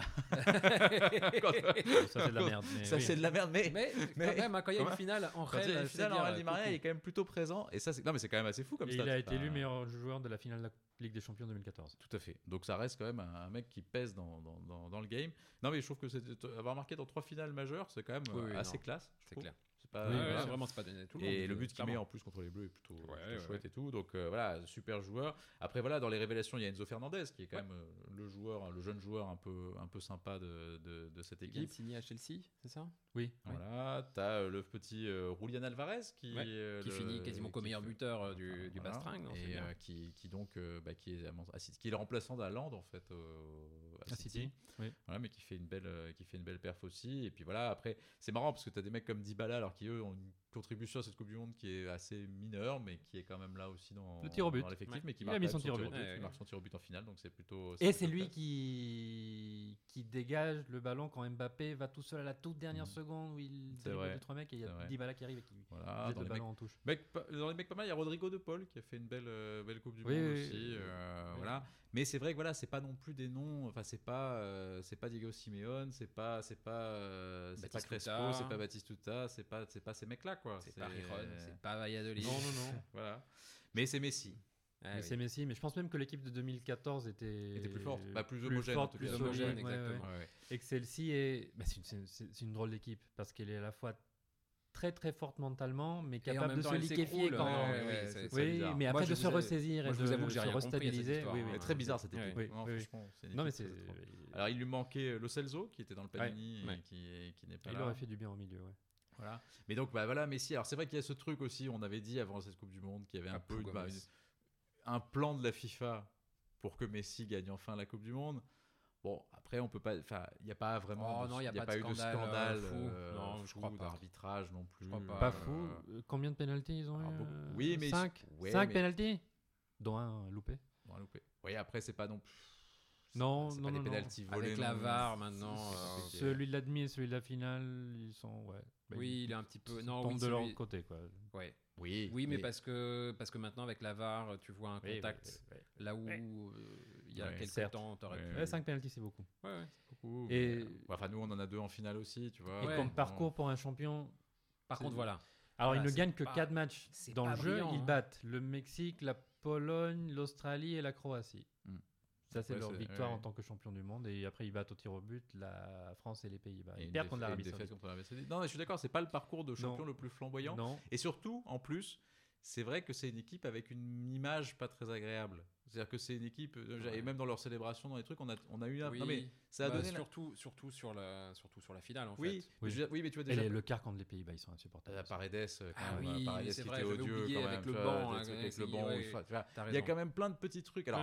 Après, voilà, c'est peut-être nous, nous aussi qui parlons comme ça parce que euh, voilà, c'est une équipe qu'on n'a pas spécialement envie d'aimer, mais je trouve que c'est une équipe qui est pas hyper attachante. Tu vois, c'est pas l'équipe, c'est pas, c'est pas une équipe où tu te dis ah ils sont sympas, c'est chouette, ils ont un truc Mm. vraiment, euh, ils se dégagent un truc vraiment agréable. Ouais, il leur manque pas- un Griezmann pour faire des grands sourires de Benet. Bah, Et après, Oui, nous, on mais je- n'était pas très attachants Non, mais 2018 je- non plus, je, je pense. non, c'est possible. Mais je veux dire en tout cas, T'as je- oublié l'histoire de l'extincteur. Ah oui, c'est vrai, ça, C'était mais tach- tachant déjà. C'est possible. Mais en tout cas, voilà, je, je trouve que c'est c'est vrai que c'est une équipe, tu vois, avec les mêmes célébrations d'Emiliano Martinez avec Mbappé qui en a fait des caisses, Ah, ça, effectivement ça, tu hein. dis bon, et du coup parce que c'est con, je sais pas, enfin quand tu gagnes un truc, tu, je trouve que t'es pas, T'es censé être content pour toi. T'es content d'avoir gagné t'es pas, t'es pas content juste d'avoir fait chier les autres en fait. Oui, Et il oui. y a un truc un peu comme ça chez les. Argentins où t'as l'impression, tu vois, que même quand à la fin ils avaient gueulé contre, euh, tu sais, Messi avait gueulé contre euh, un Hollandais, Bah, euh, Weghorst, je crois Weghorst, voilà, dans, en interview, il l'avait insulté, enfin tu vois. Et c'est plein de petits trucs comme ça qui font, je trouve qu'à la fin tu te dis, Insulter à la Messi, quoi, comme, comme, comme ta grand-mère insulterait quelqu'un, Oui. c'est euh, va-t'en, euh, petit con. Mais je je crois qu'en plus, mais je crois qu'en plus- Maradona, ça aurait été mais je crois une qu'en plus- autre histoire. non mais je crois qu'en plus ils avaient dit que c'était un mot qui se disait pas trop. Oui, Bobo. Bobo, Oui, c'est oui, ça, c'est comme petit qui- con. c'est- Oui, oui, mais oui. que c'est un truc un peu désuet, effectivement, oui. que ça se dit pas trop. Voilà. Hmm. Mais bon, va- donc c'est plein de petites choses qui font qu'on se dit, bah, c'est pas tout à fait une équipe qu'on qu'on a envie d'aimer plus que Hmm. ça. Quoi. Donc euh, Ça voilà. nous a pas et- donné l'envie d'aimer. Voilà. Mais le truc positif, enfin, parce que j'ai dit qu'ils n'ont pas battu de grosses équipes dans le jeu, à part peut-être la Croatie, euh, mais à chaque fois, sans compter le match contre l'Arabie Saoudite, où ils sont quand même plus forts que l'Arabie Saoudite, mais ils font n'importe quoi, dans tous les matchs, ils sont l'équipe la plus forte de la rencontre, je trouve, même contre Mhm. les Pays-Bas, même contre la France. Oui, oui, oui, sans doute. oui. C'est eux qui dominent le Oui, match sur ils, la... donnent, ils donnent aussi effectivement beaucoup à leur adversaire la chance de revenir. un peu. C'est che- c'est Oui. chevaleresque. C'est sympathique. C'est vrai. C'est-à-dire, on vous laisse un handicap, vous- les gars. voilà. Revenez un peu, comme ça, on va pouvoir après re- repartir. Vous en remettre une petite. Donc, euh, bon. Donc non, en fait, l'équipe la plus classe, c'était bien. Et puis c'est sympa qu'un joueur de la classe de Messi ait euh, remporté une Coupe du Monde, même si Oui. on peut ne pas l'aimer, même si on s'en Non, on s'en fout, bien. mais pour l'histoire du foot, Oui, oui, c'est pas oui. déconnant. Après, pas moi, il y, y a des gens. Non, mais il y a, je veux dire, il Oui, y a mais bien Johan sûr. Cruyff, on, on l'aime- d'amour. Bien et sûr. C'est ce que j'allais dire d'une certaine façon. Moi, ça m'aurait pas dérangé qu'un mec comme ici, euh, tu vois, ait marqué vraiment l'histoire des clubs et qu'il y ait un petit manque en sélection. Enfin, je, je ça sais pas, je trouve que ça fait, c'est aussi ce qui fait parfois partie de la légende aussi. Voilà, c'est ce que je veux dire, c'est qu'en fait, c'est pas non plus scandaleux. C'est pas un et critère, ouais. Ça peut faire partir aussi du, faire partie du truc où tu dis bah c'est le mec qui a tout gagné sauf ça et ça restera un peu son truc euh, voilà bon après tant mieux pour lui il l'a gagné après tout voilà Ce qui était Et- grotesque, c'est les Argentins en larmes qui voulaient absolument que Messi gagne la Coupe du Oui. Monde parce que sinon c'est terrible, c'est tragique. Oh, bon, c'est marrant parce qu'en plus, euh, surtout de la part des Argentins qui au début avec Messi étaient toujours Oui, un bien petit sûr. peu, euh, voilà, et ont mis du temps avant de complètement l'adopter et complètement en faire leur, leur héros, euh, qui a quand même longtemps souffert d'une comparaison à Maradona, effectivement, alors qu'il Bon, bref, mais en tout cas, voilà, c'est l'Argentine, c'est peut-être pas le plus grand champion du monde de, de- de l'histoire, mais ils ont fait le taf, ils ont effectivement, euh, voilà, il n'y a pas, il y a pas Ouais. beaucoup de choses à, enfin, on va vraiment Ils- contester leur victoire non Ils plus. gagneront pas la prochaine. Non, voilà. Non. C'est ce qu'a dit Zlatan, vous avez vu? Ah non. Parce qu'on a demandé, on a demandé à Zlatan ce qu'il pensait, euh, Mbappé, tout ça. Bah, Mbappé, je suis un peu triste pour lui parce que mettre trois buts en finale de Coupe du Monde et ne pas la gagner, c'est terrible. Mais bon, je me fais pas de soucis. Il l'a déjà gagné, il la gagnera encore, on Ah. Non, ce qui me... Et. Messi, Messi méritait quand même d'avoir une Coupe du Monde. Moi, moi ce qui m'inquiète, c'est les autres joueurs argentins qui vont plus jamais rien gagner. Bah, non mais il- enfin, Oui. c'est- c'est pas complètement euh, c'est pas complètement déconnant hein, c'est vrai on est c'est pas sûr non plus qu'on les revoit euh, à ce niveau-là et Non. Bon, et Messi qui n'a toujours pas annoncé sa, sa retraite Donc, Non, euh, mais il jouera pas la Coupe euh, du Monde. Mais non, mais moi je pense que si j'avais un conseil à lui donner, C'est le moment où Oui. voilà, c'est de- d'aller jusqu'à la, jusqu'à la Copa América 2024 et de prendre sa retraite à ce moment-là, internationale tout à fait ou euh, tout court. Oui, tout court, je pense. hein. Ouais. Et voilà messieurs écoutez j'espère que ça aura fait partie et vous aussi euh, nos auditeurs ça fait partie un peu de de vous aider ça vous aura aidé un peu à exorciser ce, ce souvenir un peu douloureux de, de- de cette Coupe du Monde le fait d'en parler Oui. parce qu'en parler C'était- ça la- fait toujours oui, du bien d'en C'était parler la séquence groupe de C'est parole. la séquence thérapie de ce, de ce pod- de Rétro Panini. Euh, voilà, bah écoutez, merci messieurs. C'était voilà, je crois que c'était bien qu'on fasse cet épisode. Euh, une belle Coupe du Monde quand même, on l'a dit. Un parcours de la France euh, impressionnant, qu'on aurait aimé évidemment un- encore un peu plus impressionnant, mais Hmm. voilà, Et qui est plein de promesses. plein de promesses. bien sûr. et- Oui, et en plus c'est vrai, en ayant révélé encore des mecs dont on se dit qu'on va peut-être les revoir encore un peu, Colomoni notamment, Oui. qui est quand même un peu le. voilà. Donc en tout cas, merci beaucoup, merci de nous avoir écoutés. Et puis bah, à très bientôt pour un prochain épisode consacré cette fois-ci à la Coupe du Monde de 86, cette Eh oui. fois-ci au Mexique. Et avec encore une fois un Ouais, beau et encore l'Argentine, putain. Et avec l'Argentine aussi, c'est Oui. vrai. Bon. À très bientôt.